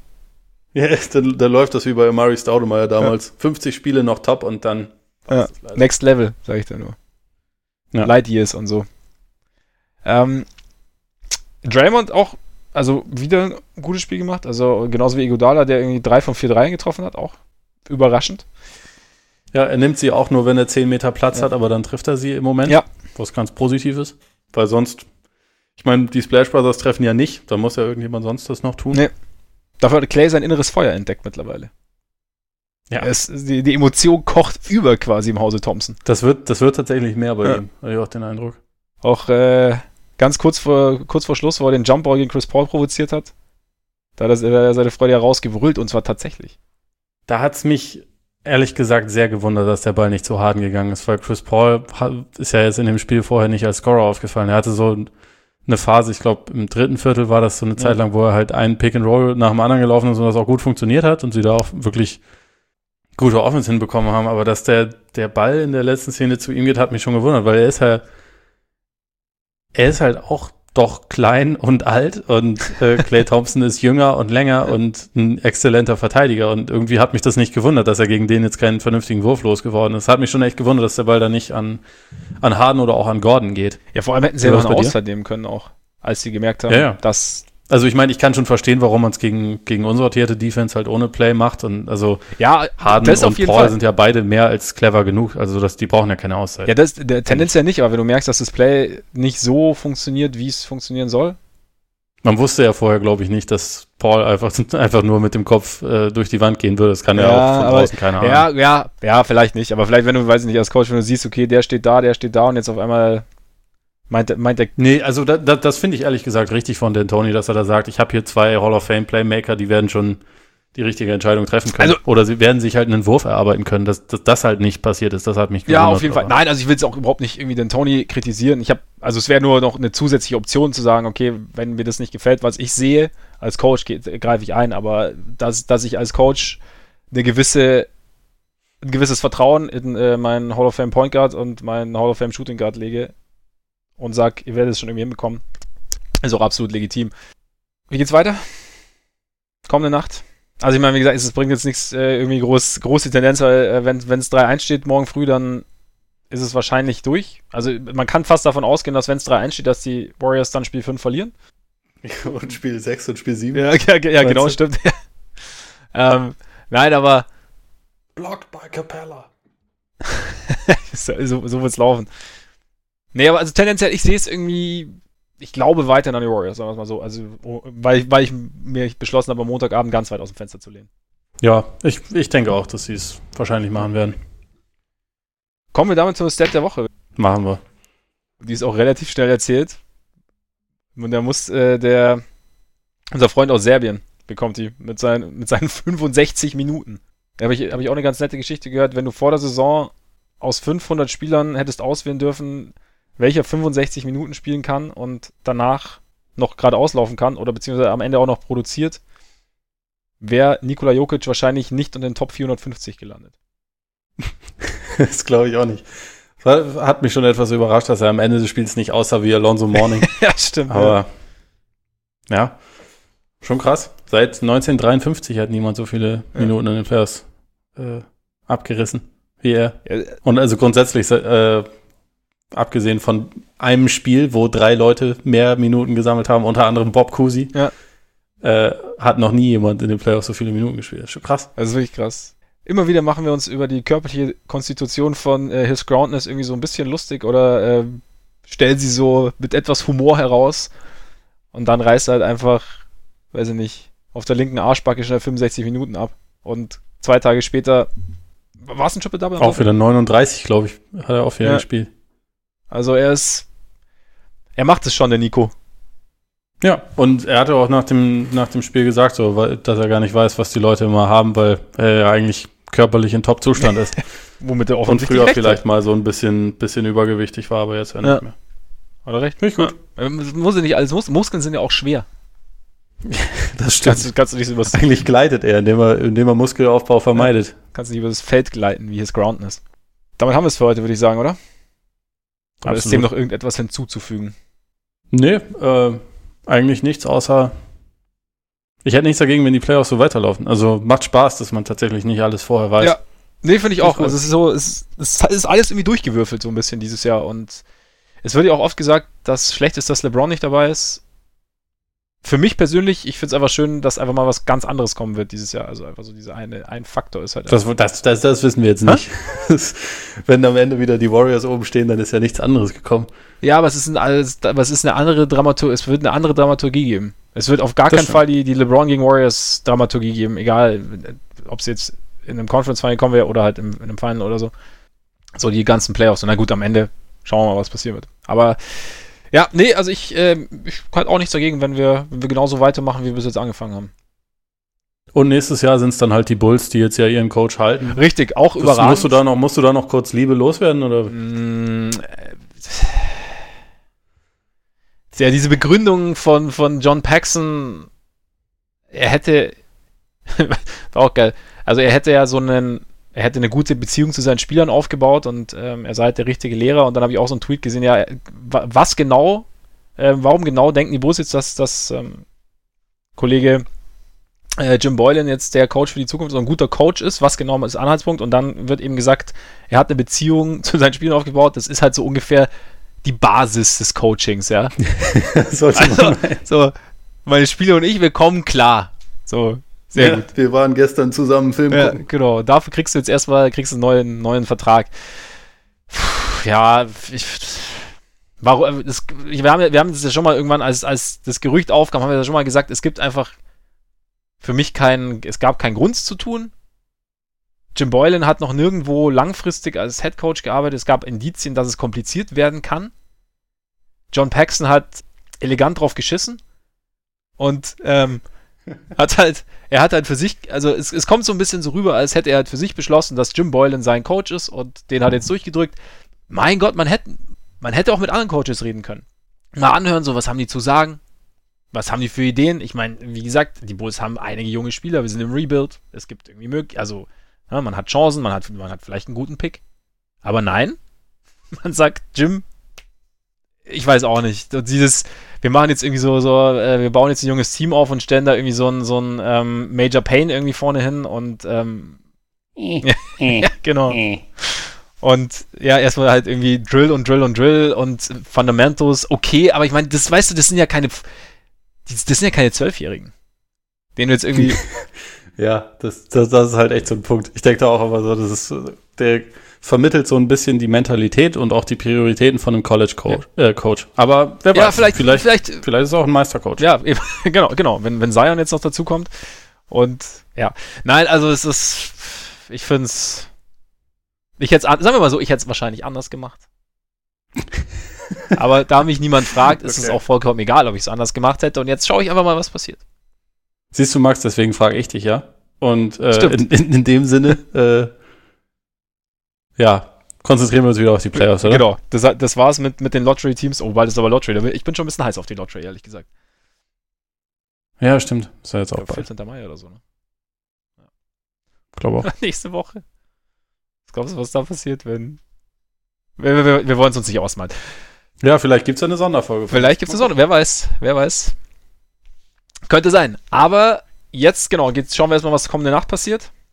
Wie gesagt, Bucks gegen Celtics Spiel 4, Warriors gegen Rockets Spiel 4 und hören uns dann nächste Woche wieder wahrscheinlich. Oder eigentlich sicher, ne? Relativ sicher, ja. ja. Es sei denn, es kommt irgendwas Unvorhergesehenes dazwischen.